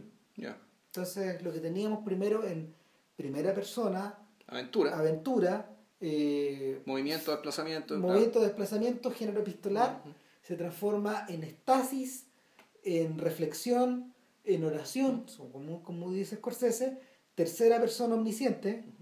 eh, Pero todo eso acompañado por las cosas que terminan robándose, que, que terminan teniendo pre- pre- preponderancia en, en la película, que es Claro. básicamente el desfile de crueldades y de, y de contradicciones y de paradojas que hemos montado por Inue. Claro. Ya. Y, y puta, Que es como un proyecto Ludovico en el fondo. sí, claro. Sí. De alguna forma, de alguna forma es eso, el momento en cuando a, a Alex Juan lo meten, a Alex Arch Juan lo meten. lo obligan a ver lo que no quiere ver para que él cambie su forma de pensar, su forma de actuar, eh, más, más, más, más, más- más bien la forma de reaccionar ante ciertas cosas. Claro, es interesante que lo plantees así, porque tanto el Naranja Mecánica como Silencio son contemporáneos. Las novelas. Las novelas. No. Sí, las novelas son contemporáneas. Entonces, el... Y... E intentan abordar, e intentan abordar la solución de una situación de violencia. ¿Cachai? Para que, para que esta no se vuelva a repetir o para que esta de alguna forma se, se subsuma. Si ese era el problema final que tenían estas huevanas. En el, en el, en el prólogo del libro, Endo, Endo ya, desde ya plantea un tema que le cau- causó un montón de polémica en su momento, que es el tema del pantano japonés. Ya. ¿cachai? Y que, y que en el libro, creo que en la novela misma, lo, ha- lo expresa, puede que me equivoque, pero parece que lo expresa el traductor. El traductor, sí. El que te cuenta el libro en inglés, la versión en inglés la que te cuenta todo el, todo el antecedente histórico, en el fondo, la- desde que llegan los japoneses hasta que se produce la Claro. persecución. No, pero, el ah, pero el- dentro de la novela creo que es el personaje del traductor el que habla eso. El personaje de Asano, en este caso. Claro, en la película es el personaje de Ferreira el que cuenta eso, de una manera también bien sucinta. Eh, siento, que, siento que en el caso de. Siento que esa solución de Hawks con Scorsese es mejor.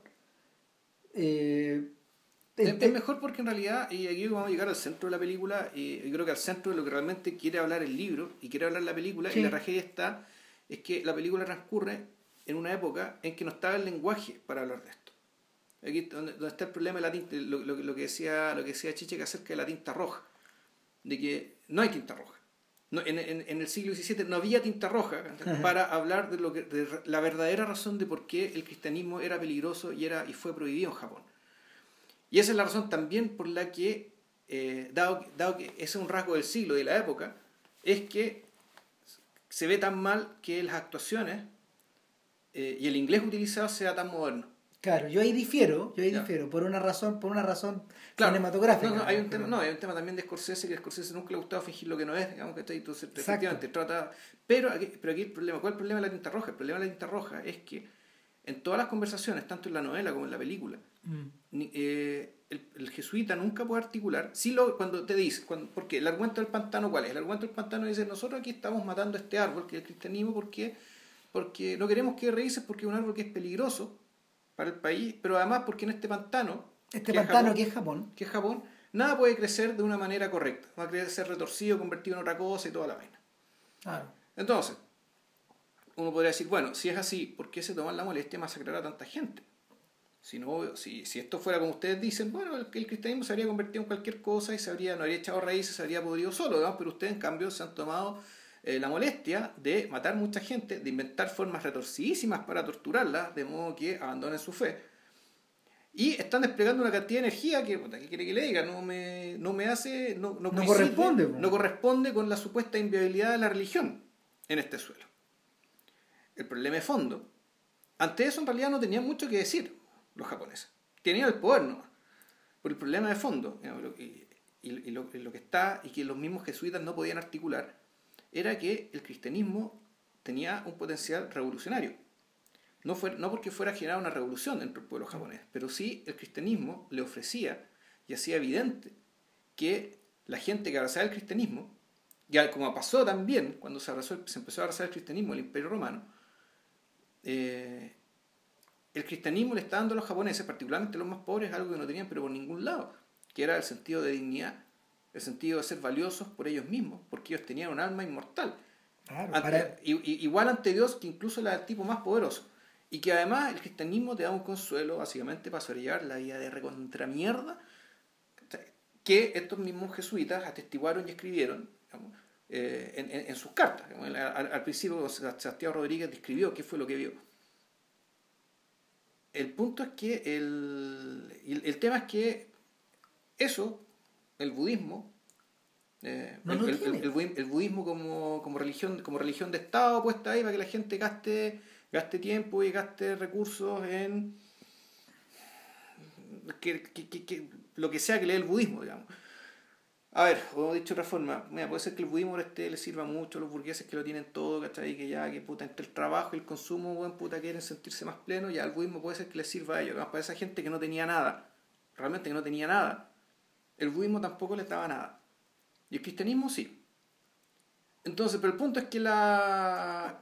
Uno de los argumentos en favor, o sea, uno de los argumentos favor, a ver, no estamos hablando, ojo, aquí para los, para, para, los auditores del mm. podcast, no estamos hablando en términos de proselitismo acá, sino que en términos históricos. Porque evidentemente, evidentemente hay un respaldo histórico a esto, eh, tomando en cuenta no tomando en cuenta de que la religión allá aprendió como fuego aprendió como fuego.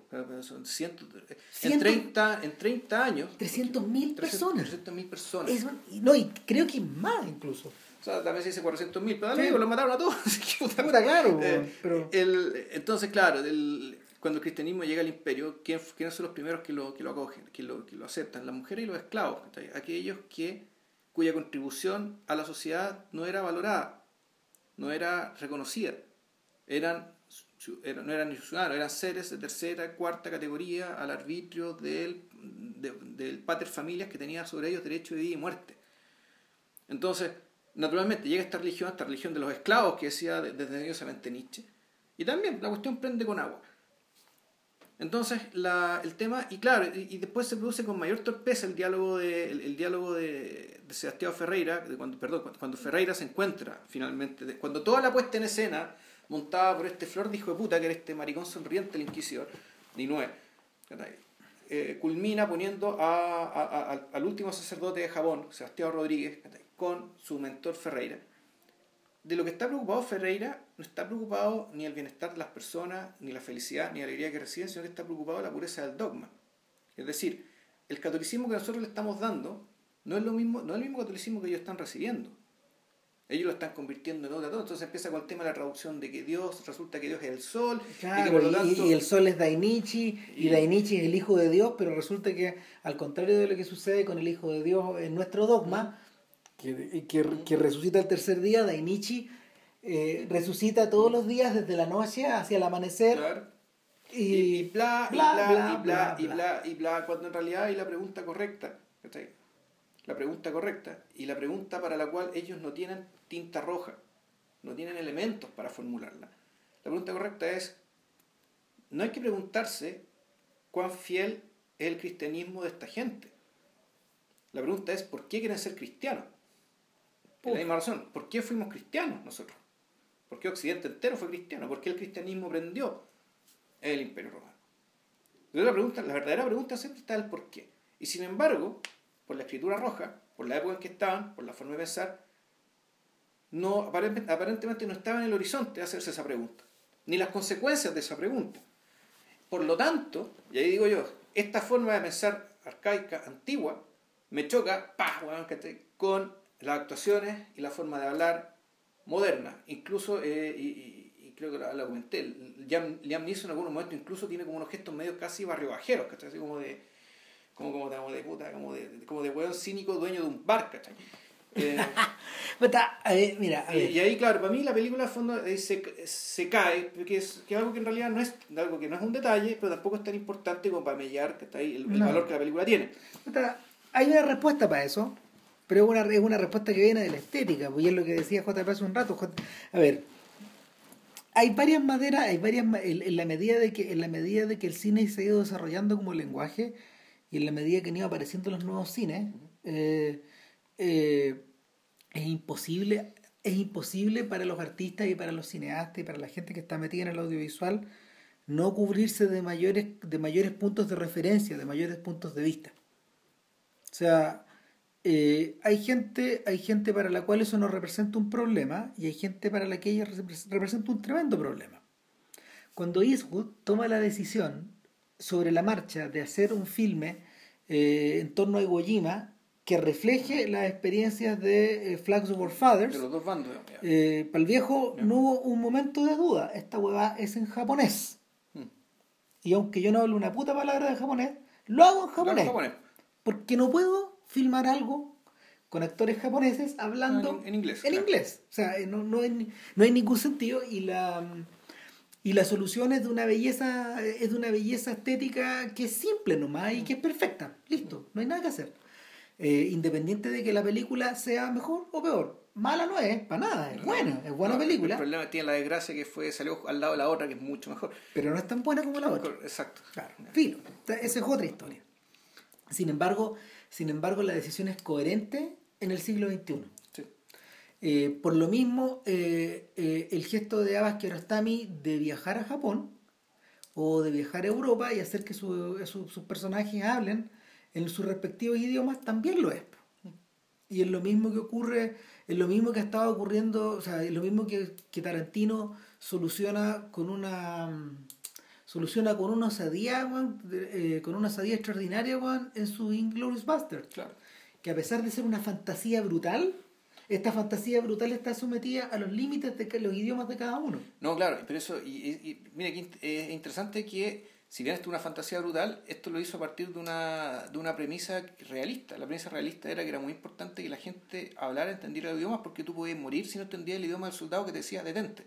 Claro. Entonces, una, un alemán te decía que tú no entendías y seguís caminando te llega el balazo. Claro, y, y en un, así. y en gesto súper tarantinesco, el chiste del lenguaje se extiende al italiano asqueroso, barrio Sí. bajero de eh, los Bastards, Claro. cuando tienen que hacer de italianos reales. Claro. Entonces tú te- ya, ya, ya el, el, el- el giro es cruel ahí. El giro es cruel. No, es parte del chiste. pues, Es claro, parte del chiste, claro. No, y, y no solo eso, sino acuérdate del tema de la. O sea, el tema del habla, o sea, toda la secuencia que está debajo de la, de- la cantina subterránea, todo el debate respecto. Oiga, pero ¿qué acento más extraño el suyo?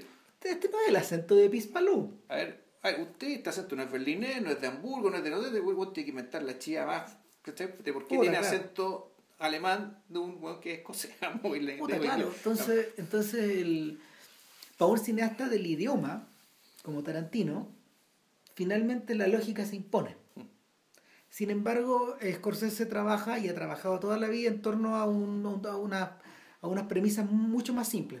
La, la verdadera maestría de este gallo está en la puesta en escena y está como a, un- a un nivel a un nivel técnico o a un nivel estético donde él no se hace esas preguntas porque y esto ya está comprobado digamos eh, en todos los en todos los momentos en que él se ha alejado de Nueva York los acentos han variado pero en el fondo son hollywoodenses finalmente Sí, pero Y en ulti- y en esta película y otra esta película yo creo que te imponía puta sí hacer pero- el intento, pero- básicamente es alguien leyendo una carta Mm. donde las interacciones no son tantas. pero yo creo que está más allá de él porque el, Sí, el- está el ya está demasiado viejo para cambiar esta No, claro, si yo, yo, yo, le, yo le contaba a JP el cuento de que eh, cuando, cuando yo vi Kundun, que no es una gran película, para nada. No, eh, no, lo es. no, yo para lo nada, vi para y nada. no lo es. Claro, yo, yo encuentro que no es mala, yo encuentro, a mí se me subió ahora que la vi de nuevo, porque yo tenía un pésimo recuerdo. Ah, ya, bueno, y probablemente yo en 20 años más tengo un, Un mejor recuerdo. Un, un mejor Cuando recuerdo la ves de nuevo. ahora, No, la- si no, no es... La ves, la ves tres días. Puta, no, no, pero, pero en último término no es tan mala, weón. Es un tremendo esfuerzo este, weón. Pero es un esfuerzo hecho por las razones equivocadas, pues, weón. Y es un esfuerzo también, weón, que se produce en un Hollywood que, que estaba particularmente perceptivo o receptivo a, a, la, a las ideas de Tibet por una weá de. por una weá, como se llama, no sé, por lo mismo que decís tú, del, del, ¿Qué dije yo? del confort de los millonarios, weón. Ah, ya, sí. O sea, o sea, a ver, el- Ya, o sea, la- para estos efectos, el Dalai Lama no es weón. ya, O sea, este weón ha ido a recaudar harta plata ahí. claro. Y ha sacado muchas lucas. A, a cobrar por la recuperación de la virginidad espiritual. Puta, claro, weón. O sea, eh, y, y- eh, ¿cómo se llama? El Kundun, weón, o sea, el Kundun, weón, es un weón extremo inteligente, weón. Ahora ya, en, en estos momentos, la batalla que él está dando ya, ya, ya no es con Hollywood. Ya él se separó de esa weá, está en otra. La gran dificultad que tienen estos tipos en este momento, weón, es que ellos saben que China, cuando el Dalai Lama muera, va a imponer otro Dalai Lama, el de ellos. De hecho, hay como dos lamas, el Dalai Lama y otro lama, que de alguna forma se van eligiendo uno a otro con el paso de los años. Y el niño que había sido nominado como el, el otro lama por el propio Dalai, eh, hace como 16 años fue raptado en China y nunca más se supo por los chinos. Y lo eliminaron, pues. Entonces ahora los chinos tienen, ahora los chinos ellos tienen su propio protolama que va a elegir al otro. Entonces, puta, claro, el- el- el- la, la- esa es la batalla en la que está. Este, este, este, este señor es esencialmente, él siempre ha sido un político también. Sí, no, o sea, es un gobernante en el exilio. Claro. En la India y toda la cosa. Entonces, claro, pues, el, en, en ese caso el Kundun, Kundun se produce en el momento, se llega al cine financiado por Disney en un momento en que la propia compañía está gestionando su presencia en China. ¿En qué están pensando estos weones? Se volvieron locos. Lo que pasa es que la gente de Scorsese era un weón muy poderoso. Mike Ovitz en ese momento el weón dijo, puta, si ustedes quieren tener a Scorsese, financien Kundun. Y los puso contra la pared y los weones temblaron y, y, puta, y, y se dieron. Y les causó un problema gigante a nivel, a nivel eh, diplomático. Me Y, imagino. eh, fue una torpeza, una torpeza muy grande de parte de ellos. O sea, para su propio objetivo fue una huevada, Un o sea, disparo en el pie. Ser las pelotas, viejo. Sin embargo, la, sin embargo, la ambición de la ambición de China de tener a Disney era muy grande también. Entonces, entonces los guanes accedieron bueno, a olvidarse que Kundun existía. Con- Con la condición de que, claro, me imagino que la, la, el- la posvida, digamos, ese hubiera, fuera miserable. fuera miserable, saboteada en la el, lo más la- posible. el único Ya. territorio del mundo donde Kundun está editado en Blu-ray es Japón. Chuta. Eso, así es, así está bueno. Y, en, y eh, existe una sola edición en DVD, que es la que viste tú. Sí. que viene con unos subtítulos como el hoyo, digamos, porque están como corridos hacia abajo, es un No, desastre. Igual cena, sí. No, sí, sí, igual saben, pero, pero, pero el, el, el rollo es que nunca volvieron a sacar una edición más que esa. Entonces, eh, nada, ¿qué, qué pasaba con Kundun? En Kundun, eh, Scorsese utilizó solo actores tibetanos Y chinos, y chinos, pero los hizo hablar en inglés. en inglés. Al hacerlos hablar en inglés, él, eh, él inmediatamente eh, violaba la suspensión de la credibilidad. Sí, bueno. ¿Cachai? Pero aún así creo que son más coherentes, aún así es más coherente que tener a unos portugueses hablando en inglés mientras el resto habla japonés. Puta, esa weá es complicada. ¿Cachai? Eh, Eso No oh, está bien, o sea, está bien. Hay una, hay una, hay una, hay una tradición de casi centenaria, no sé, bueno, en realidad 90 años desde que ha hablado, en que básicamente eh, el cine, el, el cine hegemónico, digamos, que se ha tomado esas libertades, pero eh, no sé, al menos, puta, nosotros que hemos visto películas de otros lados, ¿cachai? Donde hemos visto otras formas de, de abordar este tipo de situaciones. Claro. Y, y- Como hacen los Strauss con, eh, con todas sus películas. Sí, por y no- ejemplo. Y no solo los estados, sino que puta, gente del mismo Hollywood también lo. Sí, o sea, claro, bueno. el, mismo, el, el mismo Mel Gibson, pues, hizo la Sí, buena claro. arameo, ¿cachai? En latín, y puta, y se dio la paja, pues, ¿cachai? Se dio la paja hacerlo. Entonces, entonces claro, po, eh, el, para estos efectos, para estos efectos la tradición eh, cinematográfica en la que está inscrita Kundun y Silencio, y también la última tentación de Cristo, estás más cerca de Black Narcissus y, Yo, que Black Narcissus, Y las Rey de- monjas eran inglesas. y Rey de Reyes, claro, Sí. y Rey de Reyes, Claro. o, o, o, la- o las pasiones de Hollywood, ¿cachai? Que están hechas en un inglés, eh, en el Mid-Atlantic, que le Claro. llaman, en este inglés neutro, que no es ni gringo En inglés. ni inglés. Entonces, eh, ni, brit- ni inglés británico. Entonces, eh, puta, claro, uno dirá, bueno, de las obras de Shakespeare, bueno, eran todas en inglés, porque, Bueno. de que transcurrían en Roma, bueno, que Sí. ya. ahora, para estos, para estos efectos, yo creo que por eso, por eso era la figura de Del Toro y de Bardem, de alguna manera, para agregar cierta coherencia, esa, esa- ese impulso al principio. O sea, tenía actores latinos, por último. Por último, O sea, por último, pero finalmente eso no prosperó y al final este ya no optó por los tipos humanos. ¿no? Ahora, eh, Sí, ahora, Driver es creíblemente latino, aunque no lo sea. Sí, puede, sí. puede pasar. Garfield, más o no, menos. ¿no? Garfield más o menos. Pero ojo, sabes que en la selección portuguesa de fútbol, ¿cachai? Uno, uno ha visto tipos más o menos del tipo de Garfield también, digamos, bueno, Eh. colorines, bueno, ¿cachai? De paliuchos, no es tan disparatado en términos de castings. A mí el problema es, es, es el habla, además No, es el habla. finalmente no, pero finalmente, Ah. finalmente hay un tema conceptual ahí. Eh, y eso, eso sabéis que eh, nos obliga también a hablar un par de minutitos acerca de los otros filmes de jesuitas que hay. Que en el fondo son dos básicamente. También tenemos que hablar del personaje Gishihiro. Es que no, eso, eso, eso Sí. es otra. No, eso- Sí. Eh, ¿Qué puta, otro podcast? No, no, No, te digo, no, pero, No. pero, pero, pero antes van hay que hacer una pequeña parada en las dos películas de Jesuitas que eran importantes hasta este momento. La misión, Y Manto Negro, claro. Las vimos las dos, pues. Las vimos las dos. claro. Pero Manto Negro no es tan importante. Puta, es que yo creo que, a ver, yo creo que, yo creo que, eh, a ver, la misión, la misión por, por un lado, la misión tiene un tremendo problema. La misión es una película de época eh, que está realizada eh, sobre la base de eh, una de un movimiento y de una pol- de una polémica que es muy de los 80, que es la teología de la liberación. sí. En el fondo, la misión está estructurada en torno a una, a una, puesta, a una puesta en escena de, la, de una, una reinterpretación de eh, las misiones de las misiones jesuitas En el río Paraná. en el río Paraná en el marco de una teología de la liberación que existía prácticamente unos 10 años antes y que, y que, y que estaba, estaba girando en ese momento ya no solo en el mundo latino, sino que también, eh, también era, era, era objeto de comentario en el mundo, en el mundo anglo, eh, sobre todo desde el punto de vista político. Entonces lo que tenía ahí, lo que tenía ahí, claro, era la era el establecimiento weón, de, o sea, era la aparición, era la aparición de un sacerdote que se vinculaba, que era el, que era el sacerdote, era, ¿cómo se llama? Jeremiah será. Claro, pero ¿cómo se llamaba el, El personaje no me acuerdo. Ahora, el- Esa película nunca la volví a ver después que, me, los, que yo, yo estuve en colegio jesuita, así que nos llevaron a todos los de huevones. A ver la película, sí, fuimos Ahora, todos al cine, ah, po. Sí, po. un detalle, Chile fue uno de los pocos países donde la misión fue un éxito sonado, pero por otra razón. Claro, claro, porque los jesuitas eran oposición, po. Totalmente, Luego de la dictadura. po. Era una, película, era una película que en la época, en, en lo profundo de la dictadura, servía para establecer tu vicenzo, pues Juan. Sí, po. Es una forma de decir, ya, estoy con los jesuitas. Tal cual. Porque los jesuitas eran oposición. Po. Tal cual, Era, entonces- era una de las cabezas de la oposición. Exacto, en el resto del mundo la weá fue, la- en el resto del mundo weón, puta, prácticamente la weá se, se fue de piquero al fondo.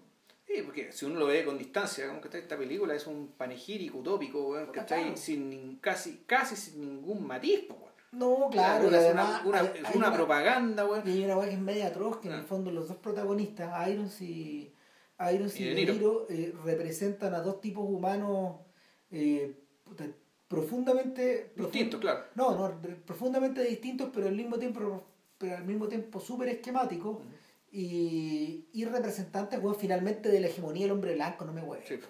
¿Cachai? Eh, ¿por, qué lo, ¿Por qué hago mención de esto?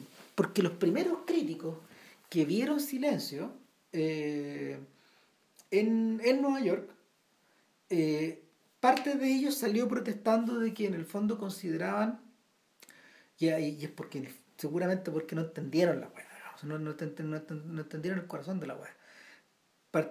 Salieron alegando weón, porque eh, por la presencia de estos jesuitas eh, propagandeando su religión en este mundo que no la necesita. Ese, esa era la. Esa era, en corto, en corto, esa era la reducción a la que ellos, la que ellos, que ellos, que ellos hicieron. ¿Cachai? ¿No entendieron? En la weá que se fijaron, weón. Ahí Ya. está, pues, weón. Entonces los buenos se quejaban de que en un mundo, en el mundo actual, donde esta weá, donde esta weá no es admisible, en el mundo PC, Mm. políticamente correcto, no es admisible esta weá, esta película sobra. ¿Cachai? Esa es la, la queja. Sin embargo, esa queja se la podía hacer a la misión, pues, weón. ¿Cachai? En estos días, en estos días, sobre todo porque ellos, sobre todo porque los protagonistas blancos de la historia son profundamente hegemónicos. Ya, corte. Manto negro. De esa me acuerdo menos, fíjate, y eso que la vi después. Puta, manto negro, manto negro en realidad. eh, a ver, manto Ahora, pero, ¿sabes qué? Pero en realidad la pregunta a mí es otra. ¿Mm? En realidad los jesuitas han aparecido muchas veces más en el cine. Puta, sí. Eh, pero, en, pero el caso, claro, el caso de la misión son, son una fuerza, son supuestamente un motor progre- progresista, digamos, son fuerzas de, son el progresismo que instala una utopía Sí. Igualitaria a partir de la supuesta de una Pero una, pero una utopía que no es del siglo XVII, de hecho, No. sino que es muy del siglo XX. Probablemente, ¿cachai? Y eh, Manto Negro no me acuerdo que se trata, pero en general los jesuitas aparecen mucho en el cine, más bien como también, como, como la reacción. Sí. ¿cachai? Son los malos, muchas veces, los jesuitas eran los malos. Richelieu creo, que- creo que es jesuita. ¿sí? Entonces, e- era- ellos eran básicamente los que sostenían, eh, era el poder en las sombras, ¿cachai? De, de- de la Europa católica, de la Europa católica barroca. Eh, por- y entonces, ¿a qué voy? voy? Yo voy a que los jesuitas en realidad no, no aparecen ahí tanto por aquello en lo que creen, sino que están más bien ahí por el rol que desempeñaron en el mundo. Que sí, puede ser una manifestación de aquello en lo que creen, pero mucha gente aparece en las películas por el rol que desempeñaron protagónico en el, en el mundo, digamos, creyendo otras cosas también. A lo que voy, estas no se sean tan películas tan jesuitas que se hagan cargo digamos, de lo que tiene de especial el jesuitismo. No. Que son los ejercicios espirituales, esta lógica media militar, ¿cachai? Y lo, que, de lo, que, lo poco que yo logré entender estando esos años en ese colegio. ¿cachai? Eh, estas películas, no sé si tengan eso, es decir, si estos locos hubieran sido, en vez de jesuitas, hubieran sido franciscanos, ¿habría hecho mucha diferencia? No. Son jesuitas porque, pues, efectivamente, el que llegó para allá y el que armó todo este quilombo, vemos que fue el padre San Francisco Javier, que había un cuadro de San Francisco Javier ahí en la capilla del colegio. Decía, este fue el señor que fue allá, voy a Japón. Claro. No, chuta, qué valiente, Ya, lo que sea. Pero claro, o sea, respecto de qué tiene este jesuita, o respecto de un benedictino, de un franciscano, o de un trapense, o cualquier otra. O estos señores de la cartuja que vimos que está en el documental del Gran Silencio, uno no. Las películas no se hacen cargo ya de esas distinciones. Por lo tanto, entonces tú decís, es una película realmente sobre jesuitas. o sea, es sobre personajes que eran jesuitas, pero es sobre la forma de ver la fe de los jesuitas? No necesariamente, porque este sentimiento tribal, que fue en último término, lo que, eh, esta, esta cuestión como el tribalismo, que es algo que, que, trasciende a muchas otras comunidades. Mm. Y las consideraciones eh, que tiene Sebastián Rodríguez acerca de su deber respecto los, del sufrimiento de los obros, qué sé yo, eh, la puede tener cualquier ser humano, independientemente sea jesuita o no.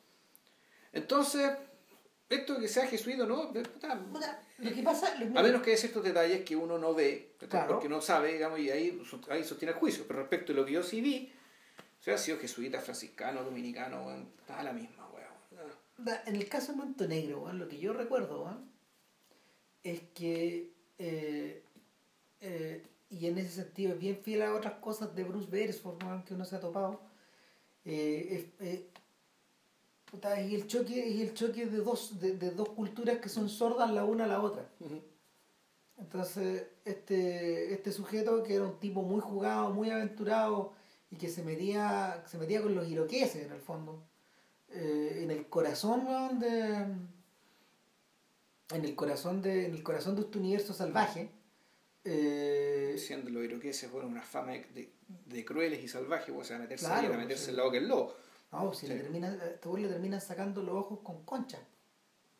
O sea, lo, lo mutilan, en el fondo. Y, el, eh, y queda vivo, creo. ni me acuerdo. ¿eh? Bueno, pero el, el, el, rollo es que, el, rollo es que eh, el choque de esa voluntad contra mm, contra otra manera de entender la verdad finalmente producía una suerte de vacío que se abría una suerte de vacío que se abría por debajo de estos mm. gallos que no tenía fin o sea, uno se terminaba, uno se terminaba preguntando acerca de, de la razón de, esta, de estas evangelizaciones, por último término.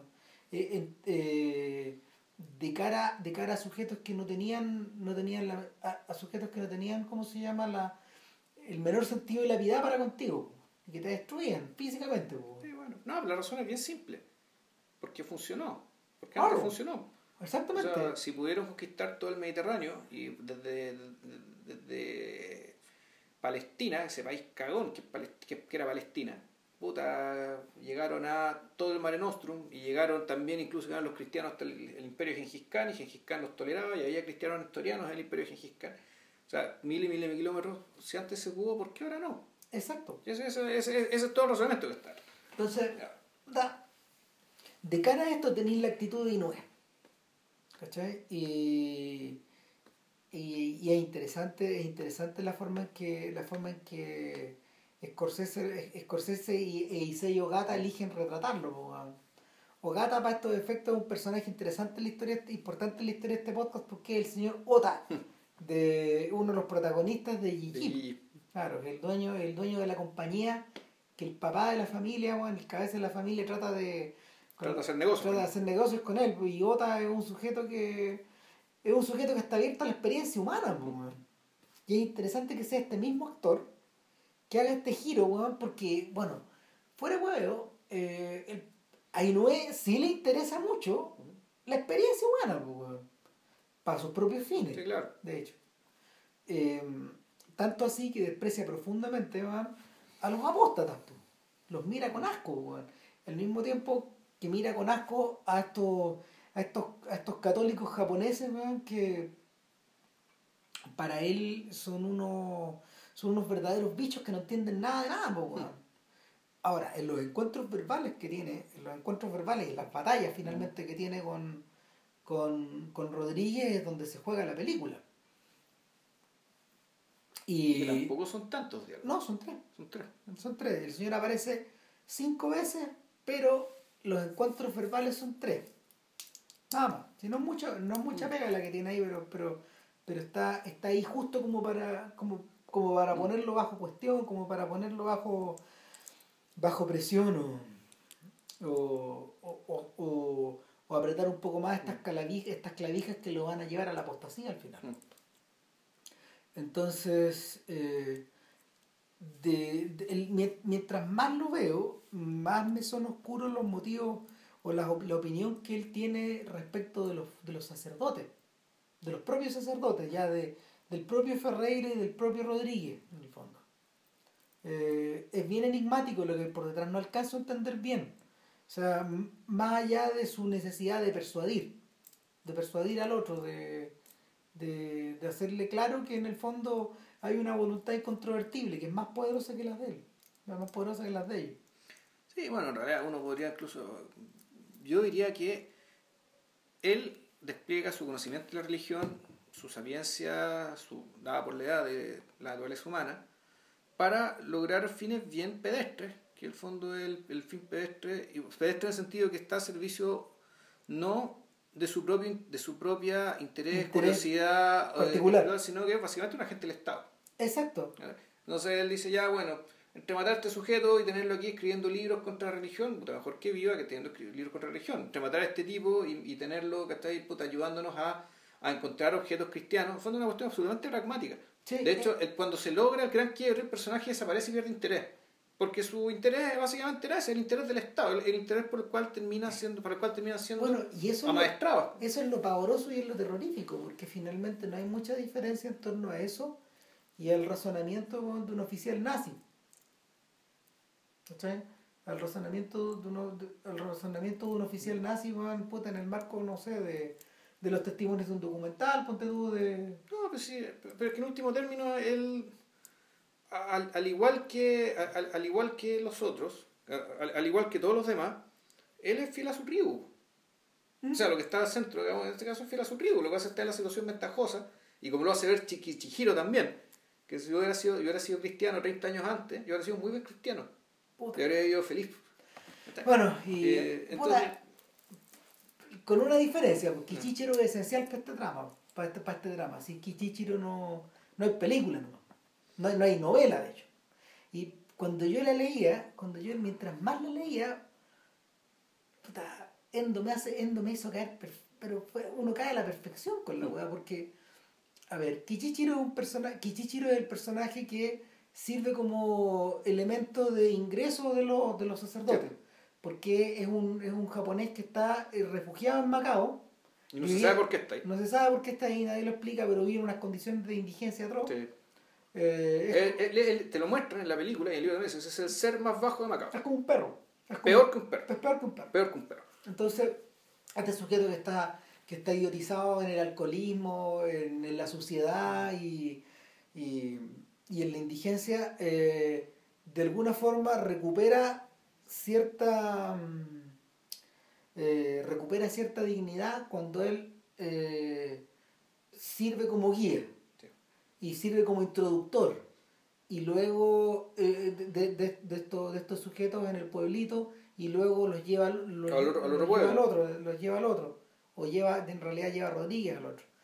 Pero al mismo tiempo, al mismo tiempo es un personaje que cuando te cuentan su historia, donde eh, él es el único miembro de su familia que... Que, no, que, no pisó, que pisó el Fumi. Que pisó el Fumi y se libró de la muerte. Eh, pero que por lo mismo por lo mismo él se considera él se considera marcado y caído caído y condenado claro eh, es un sujeto que y, y, débil y débil en, en, comparación a los otros que, que, pueden enfrentar el martirio que pueden enfrentar la muerte y el dolor eh, puta, él se convierte él se convierte en una suerte de sigue convertido en un gracias a eso sigue convertido en un medium porque porque eso eso permite que eh, permite que eh, engañe a Rodríguez y de alguna forma eh, se, se, conduzca a su apresamiento ¿cachai? Claro, lo entrega claro lo entrega lo entrega cual Judas pues, lo vende sí. Pero pero y, y, hasta, ese momento en, en, la, en, la, en, la, estructura de novela de aventura él es un traidor.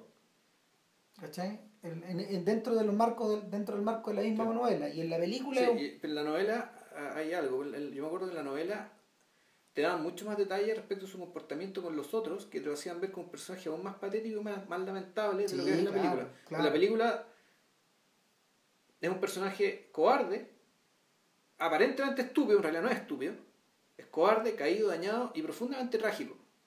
El Kichihiro de la novela es un personaje ya eh, patético y ridículo. Es un personaje que se vanagloria de haber él traído a los padres, de, de, haber traído a los padres. Es un personaje mucho más bajo aún. Aún, Entonces, lo que en, la, lo que en la película puede parecer su expresivo, que es el apresamiento, en la novela, dado el carácter del personaje, dada la debilidad la, la estupidez y la bajeza que tiene, que tiene el personaje, ahí, no, ahí no es tan sorpresivo. Yo creo que eso pasa, eh, yo creo que eso pasa porque eh, Endo sabe que está obligado, con una novela está obligado a que tú pases más tiempo con él. Mm. Entonces, en el fondo no, no podí, no podí ser tan esquemático. Entonces... Aquí las apariciones son mucho más funcionales, pero si igual se logra el efecto de que el, efecto de que son apariciones demoníacas. Ahora, un, es un personaje que si no te tienta, te distrae. Puta, y pasa una cosa tremenda, weón, que, que en la medida de que va transcurriendo la historia, sus apariciones, porque continuamente vuelve donde continuamente vuelve donde Rodríguez y le dice, le pide perdón, le dice que es débil, le dice que lo confiese, le dice que no sé, es que eh, vuelve como las olas del mar, es su propio martirio, ¿cachai? Vuelve y vuelve y vuelve, con una majadería que llega a ser cómica, ridícula, Exacto, e incluso pareciera que conspirara contra la película, pero tú decís, no, esto es deliberado, esto es así. Claro, porque, porque hasta, o sea, eh, lo es un personaje que, que, adopta esa teatralidad que tiene, esa teatralidad que, que, a veces uno observa, uno observa en las películas japonesas.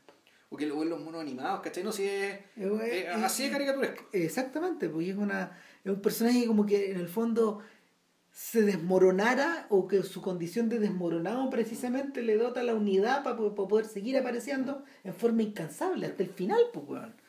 Y... O sea, es, lo más parecido un no muerto. Sí, claro, claro, pero, pero o sea, yo, o sea, yo, yo en las audiencias con las que estaba viendo la película, hay buenas que se ríen. Sí, pues, ya de nuevo este weón. Otra vez, vuelve, el perro arrepentido con la mirada. Sí, sí. El hocico. Y el hocico partido, el ramo entre las piernas. Tal cual, pues, como, es como el perro arrepentido del chavo, pues, Ese es que se quisieron. Y ahora, eh, lo fascinante de esto es que esta figura en eterna caída permite que en, el punto, en la escena culminante de la película, que, que en, la medida que hemos ido avanzando eh, desde un estado bien, bien bruto de naturaleza eh, eh, el personaje de Rodríguez ha ido siendo conducido, tal como ocurre en el libro también, a espacios de mayor y mayor y mayor civilización. Entonces eh, llegamos a un punto donde estamos en un búnker ubicado como en el corazón de Nagasaki. No, pues está en el Palacio del Gobernador de Nagasaki. en la celda del, Palacio del Gobernador. Claro, pero ya, ya llegamos a una ciudad. Llegamos a una ciudad con estructura social, donde, donde, puta, eh, donde, de, donde, donde la gente tenía ropa de colores, Donde había color, donde había, claro, donde había emoción, donde había emociones en las caras. De hecho, el mismo Rodríguez dice, ¿cuál será el sufrimiento de esta gente que su rostro se ha transformado en máscara? Pero eso está sacado del libro. Y, y cuando llegamos hacia el final y, y todo el, plato está servido y tienen a las cinco víctimas dadas vueltas en el pozo, sangrando por las orejas, eh, y, y, y el personaje de Rodríguez ya eh, en, en, la histeria, ya muy lejos de esta conversación que ha tenido con, con Ferreira, este, este cara a cara donde, donde Ferreira aparece y apenas lo puede mirar a la cara. Y, y, y uno y, y, en esa breve actuación Liam Neeson despliega como toda su trata de tirar toda su maestría, ¿no? Porque sabes, son, son muy pocos minutos, pues. Sí. Y, uno. Digamos que el hombre tampoco ha tenido tanto rango. No, nunca pues, ha tenido tanto rango. No, nunca he tenido tanto rango, Ya. weón, pero uno ve la cara de la vergüenza, weón, si es la cagada. Es la cagada, el weón no lo puede ni mirar los ojos, weón.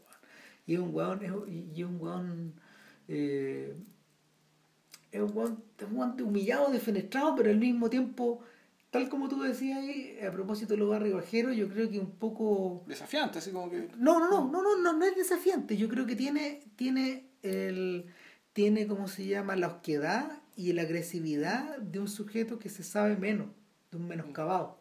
Ya. Y eso, eso me pareció muy, muy interesante, muy tremendo también. Pero nada, pues, cuando ya llegamos al final, cuando ya están todos esperando, weón, ahí que, que, que- Al que- pozo. Que el pozo, el weón se dé vuelta, pues, y se juntan, se junta todo, pues. Se junta, se junta la angustia, se junta el suspenso, se junta la rabia, se junta, se junta como el dramatismo, que el miedo. el dolor, el miedo, la oscuridad. Puta, y al final, weón, la guinda de la torta, Kichichiro otra vez, pues, weón, madre, weón. O sea, eh, para mí uno de los momentos culminantes de la filmografía de Scorsese, weón, porque en el libro eso está muy bien descrito, pero con- combinar todos estos sentimientos o todas estas, todas estas pulsiones o todas estas, o todas estas emociones y, eh, y, y tirar, y tirarlas y, tirar- y tirarlas como se llama a la olla para que hiervan, porque ya está todo está hirviendo, y que se distingan todas, Sí, es muy increíble, weón. Es un logro, es un logro supremo en la pega de este viejo, weón. Pero fíjate que yo, en lo que es la lectura, yo tengo mucho más grabado, Sí. el, lo tengo mucho más grabado con tú la muerte de Garpe. Puta, no, es que esa weá. ¿cachai? En, Le- en lo que es la escritura, en, en el libro también está, el, perdón, en la, en la- en la película también está bien lograda, También claro, está muy bien logrado, no, pero, pero, pero- termina siendo más importante la otra. Sí, claro, pero no, pero es que la- la- los, los- los- los poquitos trazos con que con que Endo describe la muerte de Garpe, bueno, y lo, lo ve, ve su cabecita flotando, una weá que uno no se olvida nunca. No, es muy tremendo.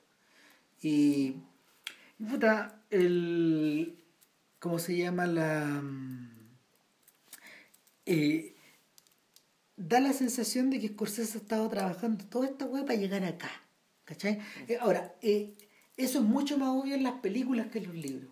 En los libros tú vas ahí en el fondo creando efectos estéticos que se van acumulando, pero que al mismo tiempo tienen que funcionar por sí solos. weón. En cambio, en cambio las películas, las, peli- en las películas como esa acumulación es menos, es menos perceptible, porque pasáis menos tiempo Mm. con ella. Eh, puta, este one, este weón sabe que tiene que decidir todo ahí. Y es el. Y, y, y el. Y, y la, esce- la- la escena, la escena está resuelta con gran fidelidad al libro, pero al mismo tiempo con una gran economía de, de medios. Me da la sensación de que cuando el tipo escucha la voz de Cristo, de este Cristo con el que él soñaba y que, con, Claro. el que, con el que él, él prácticamente tenía una relación, una relación de... No, no, ojo que aparece. Lo que pasa es que y- el silencio y- al que alude, al que alude la, al que alude el título de la película, es precisamente el silencio cuando esa hoja aparece. Claro. Que es cuando se le puede escuchar. Digamos el silencio absoluto. Eh, y ese silencio absoluto creo que ocurre en la película dos veces. sí, po. Sí, ocurre dos veces. ¿Quién, cuál- quién- quién- pone la voz ahí? Mi sensación es que el padre Baliñano es la voz de, Kieran Hines. Es la voz de Kieran Hines. Hines. Sí, es la voz de él. Porque creo que lo busqué después No la- y no, no está, no está acreditada la voz, la voz de Dios. no está, yo creo que es la voz de él. La- eh, me, me da la sensación... oh, Yo sé que yo es una voz que yo conozco. sí, sí. Pero no sé, no estoy tan seguro que sea que, que sea Kieran Hines, pero ah, Puta, puede ser, weón. No sé, pero yo, yo, yo quedé con esa sensación la última vez. Pero, pero en la... En, en la novela me queda claro que en el fondo es la voz, es la voz del propio Rodríguez, finalmente. o sea, claro, que lo que pasa es que la aquí viene la yo creo que la Porque a- a- o- otra, otra fuente de reclamo de la película es que son, ya, pues, ¿cómo, ¿cómo le habrá hablado Dios? Yo también lo he leído. Tampoco es eso, bueno, no podemos. digamos. sí, yo creo- sí, pero sí es eso. Yo creo que sí. Sí, pero no. ¿Sabéis por qué? Porque la. Porque creo que por buena parte la dificultad de la película, de, de, de filmar el final, es que la película se separa del libro. Porque, claro, o sea, la- y aquí, spoilers, si quieren, Y ahí, quieren cachar, claro, y, la y- weá y- y ahí es donde, ahí es donde, ahí es donde Scorsese hace una elección finalmente. Y esa es la razón de por qué se demoró 20 años en tratar de, de dar vuelta a esta weá, digamos. O, o decidió hacerla y decidió en este momento, en este momento en particular, claro. eh, decir, no, ¿sabéis qué? El libro es la historia de una vela que se apaga. Yo voy a hacer una película donde voy a hacer que esa vela se mantenga viva. Claro, y, Contra y- todos, contra todos. Contra todo y contra todos. Es la, eh, eh, eh, lo conversamos ese día. po.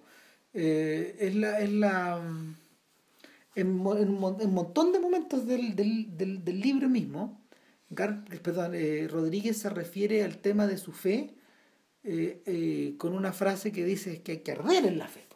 Y, es- y- y eso, eso me parece que debe estar eh, en la doctrina católica. de- O eso sí puede ser jesuita. de eh, hecho. no, eso sí es, es que eso sí es jesuita, y eso sí, eso sí tiene que ver con la era también. ya.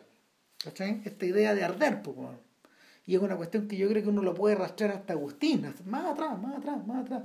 Esta idea como de, de, de hacerse partícipe de un fervor finalmente.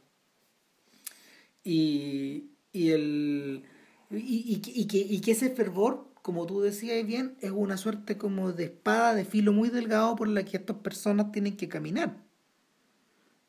Y entonces eh, eh, en ese punto, en ese punto, claro, donde, donde es posible escuchar la voz.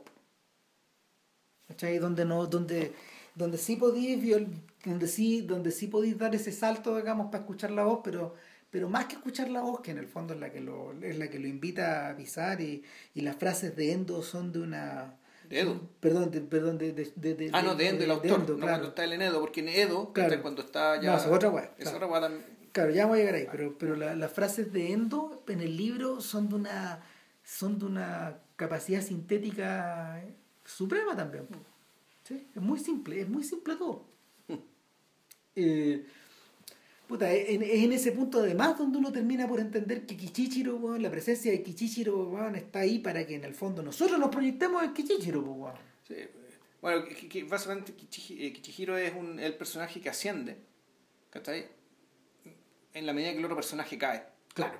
Y, y esa ascensión suya y esa caída del otro hace que ellos después puedan estar juntos lo que queda de película, además. Claro, que lo que queda de historia. Lo que queda de historia. Eh, y además, o en algún momento en que Kichihiro, Kichi- eh, Kichihiro deja de ser el diablo y el diablo se convierte, toma la forma del intérprete. Que en, en la película es actuado por Tadanobu Asano, pedazo de actor que era el, el antagonista de Satoichi, pero los más fanáticos del cine bizarro sabrán que Tadanobu Asano era Ichi the Killer. Wow. Wow. Eh, claro, y él, él efectivamente, el papel demoníaco, pues, un papel, el papel burlón, el- el tipo que habla, habla, aparentemente dice cosas inteligentes, pero en realidad hay como detrás, hay detrás de él una profunda estupidez, digamos, que es como, Sí. es como se suele caracter- caracterizar el diablo, digamos, una, Eh, astucia, una astucia dentro de todo bastante estéril. Claro, Eh. y, y, y- y en el fondo él, él está hablando, él está hablando en todo momento con la voz de otro. ¿Cachai? Que para estos efectos es Inue. Es Inue. Y ni siquiera y y, Y, y es es la el Estado. carica- y la- el Estado y es la caricatura de eso. Claro, es la, el impersonal maquinaria de, esta- de esta otra tribu donde te fuiste a meter.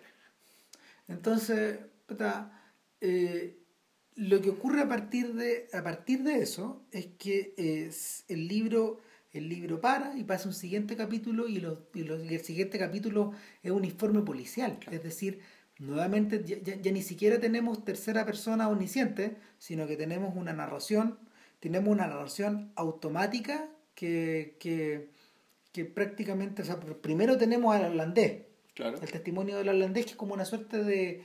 de, de- de- una bitácora de una- barco una o- bitácora. o, uniforme para la compañía de las Indias de Holanda. ¿cachai? claro, Una como si, como si él fuera un contador auditor. Más o menos eso es. Es un uniforme para una burocracia. Claro. O sea, no es, no es una carta para una persona. No, no, y, y, y es un estilo impersonal. Es un estilo impersonal y es, eh, y es sintético. Y a través de eso nos vamos enterando de la presencia de estos dos sacerdotes que están dedicados a... A reconocer cosas que, son- que- a, a posibles objetos cristianos contrabandeados. pero al mismo tiempo que ellos son una curiosidad en la ciudad donde están viviendo y que, y que viven vidas de japoneses y que están casados y Claro, etcétera. Y luego hay un, hay un breve interludio donde, donde vemos un diálogo en el mismo estilo anterior, en tercera persona, entre, entre Rodríguez y Kichichiro, ¿ya? ¿cachai? que es muy breve, donde le pide la confesión. Corte y luego pasamos a un parte policial, que, don- donde ya entonces, se, se, se explica en el fondo la se explica un juicio que se produce, Mm. un pequeño escándalo que se produce en la ciudad por el descubrimiento de, de una estampita, weón, en, en posesión de Kichichiro, y... Y Kichichiro desaparece. y claro, desaparece para los efectos de esta historia Claro. y nadie más sabe nada. Pero, pero mm, el padre Rodríguez a estas alturas ya tiene un nombre japonés, Claro. tiene esposa, tiene hijo, y, y él mismo él mismo está completamente integrado de la misma manera que quedó integrado Ferreira. Claro. Y la apostasía en principio es total. Y es permanentemente vigilada y, y refrendada a través de continuos votos de, de renuncia. Eh, hasta que se produce la muerte y en, y, y- y en- y en- y en- en muy breves líneas nos explican que eh, este personaje con nombre japonés ya pasa a tener un nombre budista. Un nombre, claro, no- como, como mueres, tienes otro nombre. Claro. Tienes un nombre póstumo. Tiene un nombre póstumo y el libro acaba ahí. Sí. El libro acaba ahí y, eh, y, eso, y eso es lo que se refería a Bisama. Como diablos filmáis esta weá. Eh, No, la filmáis como, la, la, la filmáis como, como se filma, como la filmó Scorsese. El punto es que Scorsese filma Exacto. otra cosa. Claro. El tema es que Scorsese decidió filmar otra cosa. Entonces, ahí se apoyó, bueno, está la decisión, que la- no sé si la, cuándo la tomó. La, la, la decisión de que en realidad la, apostasía nunca fue real, que el tipo siempre siguió siendo católico, eh, que su esposa era católica, que con, que Kichihiro lo seguía confesando, eh, que él mantenía una pequeña comunidad cristiana dentro de su casa en, en la clandestinidad siendo permanentemente vigilado. Es decir, la fe, la vela, nunca se apagó. Y, la, y lo otro que uno, que uno recuerda, digamos, es que hay el, el- eh, son, son dos escenas previas, justo esta tercera, que es cuando la esposa mete el crucifijo dentro del cadáver, en la ropa del cadáver de, de Rodríguez, que ahora tiene otro nombre, y uno recuerda que este es el mismo crucifijo que le pasó Mokachi. Mokachi, uno de los, uno de los líderes del, del- Es una escena que también, que tenía, yo creo que el, mismo, tenía básicamente la misma importancia y la misma atención que las escenas de las torturas. Que la escena cuando uno le traspasa a otro el crucifijo. Cuando primero Rodríguez le, le regala su crucifijo a Mokachi, es una escena donde eh, está la atención puesta en los cuerpos y en las manos, en el momento en que yo, en que uno le regala a otro es- este, algo más que un pedazo de madera. O sea, claramente aquí le está entregando un pedazo de madera, pero lo que está pasando ahí es algo mucho más importante, Claro, supera- y mucho más profundo. Supera el nivel de lo carnal, digamos. Y- y larga. Y después Mokachi le devuelve a su al El mismo gesto. el mismo gesto, un crucifijo hecho por él. ¿ya? Y este mismo crucifijo es el que finalmente es puesto por la esposa en el, ¿cómo se llama esto? En, la, en, en- en el cadáver de- para, que, para que arda con él, para, Claro. que, para que se quema con él.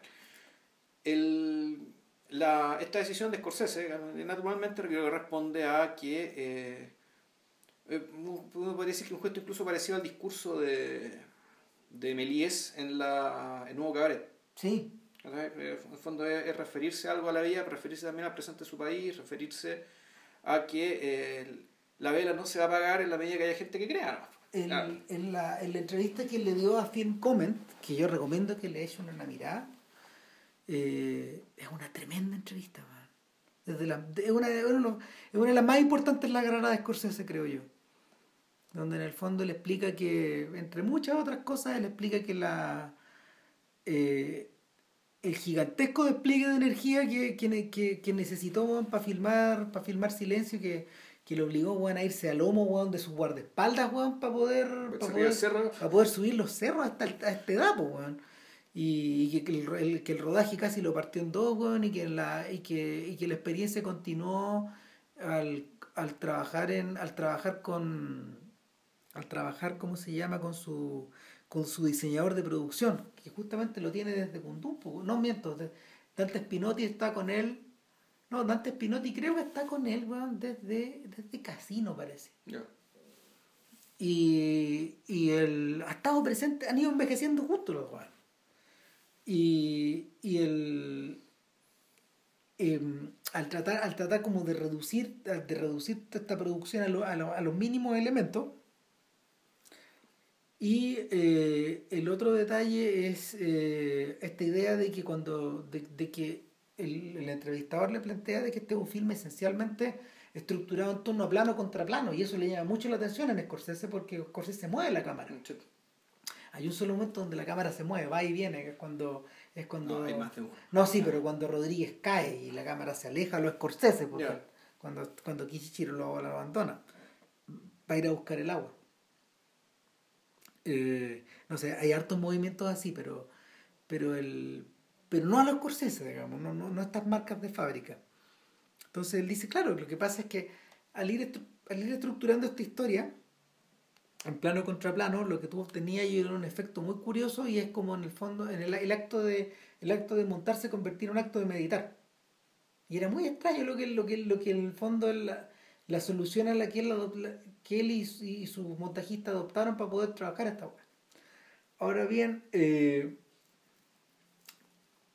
el, todo esto lleva todo esto lleva hacia el final de la entrevista a, a que a que Scorsese le diga a este gallo mira si el, uno de los problemas o sea, uno de los desafíos de esta película era tratar como por lo menos para mí era tratar de expresar eh, qué es lo que ocurre qué es lo que ocurre en un eh, qué es lo que le ocurre a una persona o al individuo en un instante en el que hacer la revolución no es posible. En el que ya está en el que estamos aplastados de una manera en que no en que pareciera ser que todo todo lo que nos rodea es caos todo lo que nos rodea es infierno todo lo que nos rodea eh, todo lo que nos rodea es más grande eh, frente a frente a una situación como esa de qué manera reaccionas de qué manera resistes o de qué manera de qué manera continúas siendo tú y, y, y, en esa en esa frase donde este tipo resume los, estos últimos 15 minutos tiene que ver con eso y, dan el clavo con lo que tú decías también que, que, que, de un tiempo a esta parte eh, de un tiempo a esta parte Scorsese deliberadamente se ha convertido en un cineasta político desde mm. Hugo. Mm, es súper heavy porque en el Channel 4 le hicieron una entrevista como de media hora este man bien larga que, que, está en YouTube y y puta está el, el, el entrevistador fue fue fue maja, bien majadero pero tenía que hacerlo man porque eran los días en que estaba asumiendo Trump.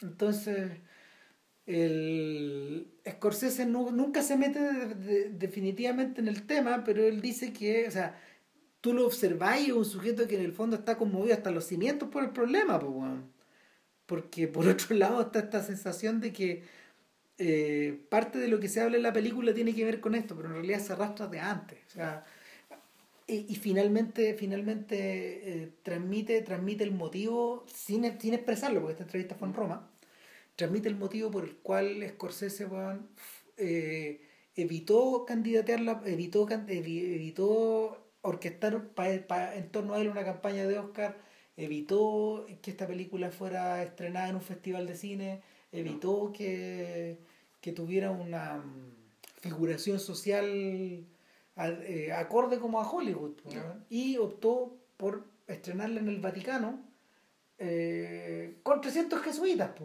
como público.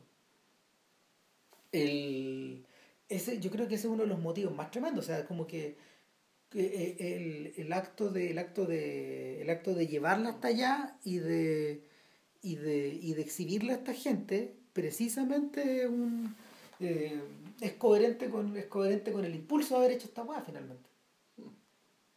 Mm, eh, también no sé pues también es testimonio de también es testimonio de que de que él no está pensando esta película como de, que evidentemente este gallo no estaba pensando esta película como como otra más ni como otra comparable no sé como otra que él quisiera hacer competir contra La La Land tuvo contra no, no, no, no, ya no, El, horno, el horno no está para esa weá digamos o sea sobre todo porque porque la, la, prisión en la que se encuentra al final Rodríguez, eh, aparte de una prisión social, que en el fondo la siente día, día a día cuando la gente lo mira en la calle, cuando los niños se ríen, cuando, cuando él está convertido en una especie como de, de animal de zoológico que es observado con, por curiosidad y con maravilla por la gente que vive, en el, que vive en el vecindario eh, sino, que, sino que al mismo tiempo es una mm, es como se llama un desafío que está puesto ahí eh, para, para que él pueda de alguna forma para que él pueda de alguna forma continuar eh, sosteniendo su sistema de creencias o sosteniendo, o sosteniendo su manera de ser o de pensar o de o de vivir en privado yo me, acuerdo, me acuerdo de una frase que hace muchos años tú dijiste, a propósito de, de este personaje de este personaje de Corto Maltés, weón, ¿te acordáis? Eh, ¿Cuál de todos? puta, este personaje que pudiendo ser alguien prefirió ser nadie. Ah, creo que es Steiner. Sí, pues Steiner, pues uno de los amigos de Corto Maltés.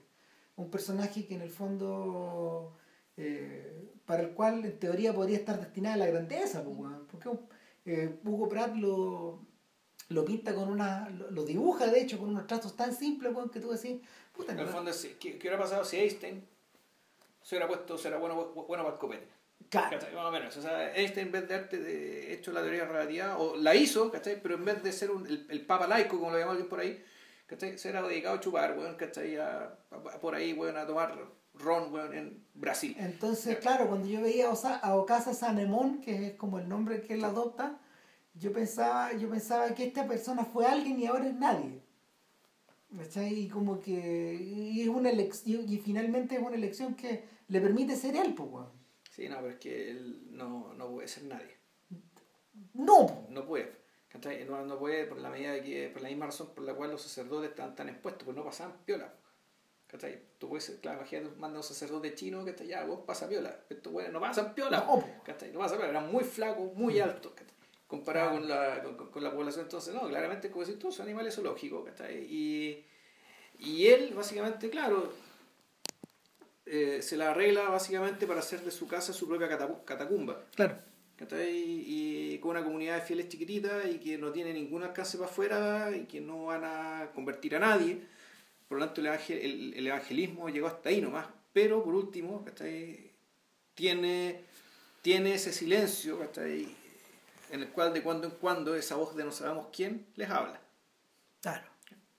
Eh, uno de los mis- a ver, frecuentemente a Scorsese se le preguntó, se le ha preguntado con el paso de los años, que en general con varios gallos, varios tipos, varios entrevistadores, sobre todo los católicos, ¿no? Ya. le, le vuelven sobre la idea de su de su educación católica, porque este cabro chico fue al colegio y lo echaron de, lo echaron del, Del de- seminario, del claro. seminario menor, digamos, donde estaba metido, weón, porque se arrancaba películas, La película, que andaba con los pendejos, weón, de, andaba con los pendejos de su pandilla, andaba detrás de las cabras chicas, entonces claramente era alguien que, claramente era alguien que sentía el llamado, pero no estaba el llamado.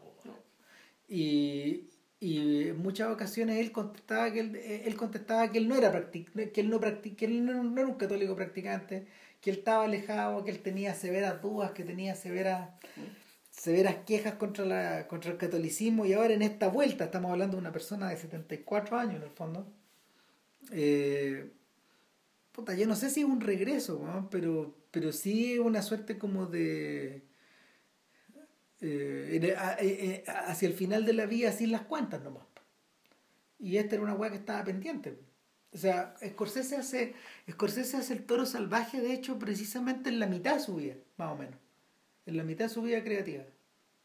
Hace, eh, en 1978-79 empieza a Claro, estrena en el 80. salió. Claro. Y, y claro, y este weón lo hace después de un aneurisma eh, en el pulmón, creo que, creo que tuvo. Se le reventó una. Se, se, se, se le reventó la. Y se, se, se reventó algo adentro, weón, y tuvo una hemorragia, y casi se murió, pues, weón.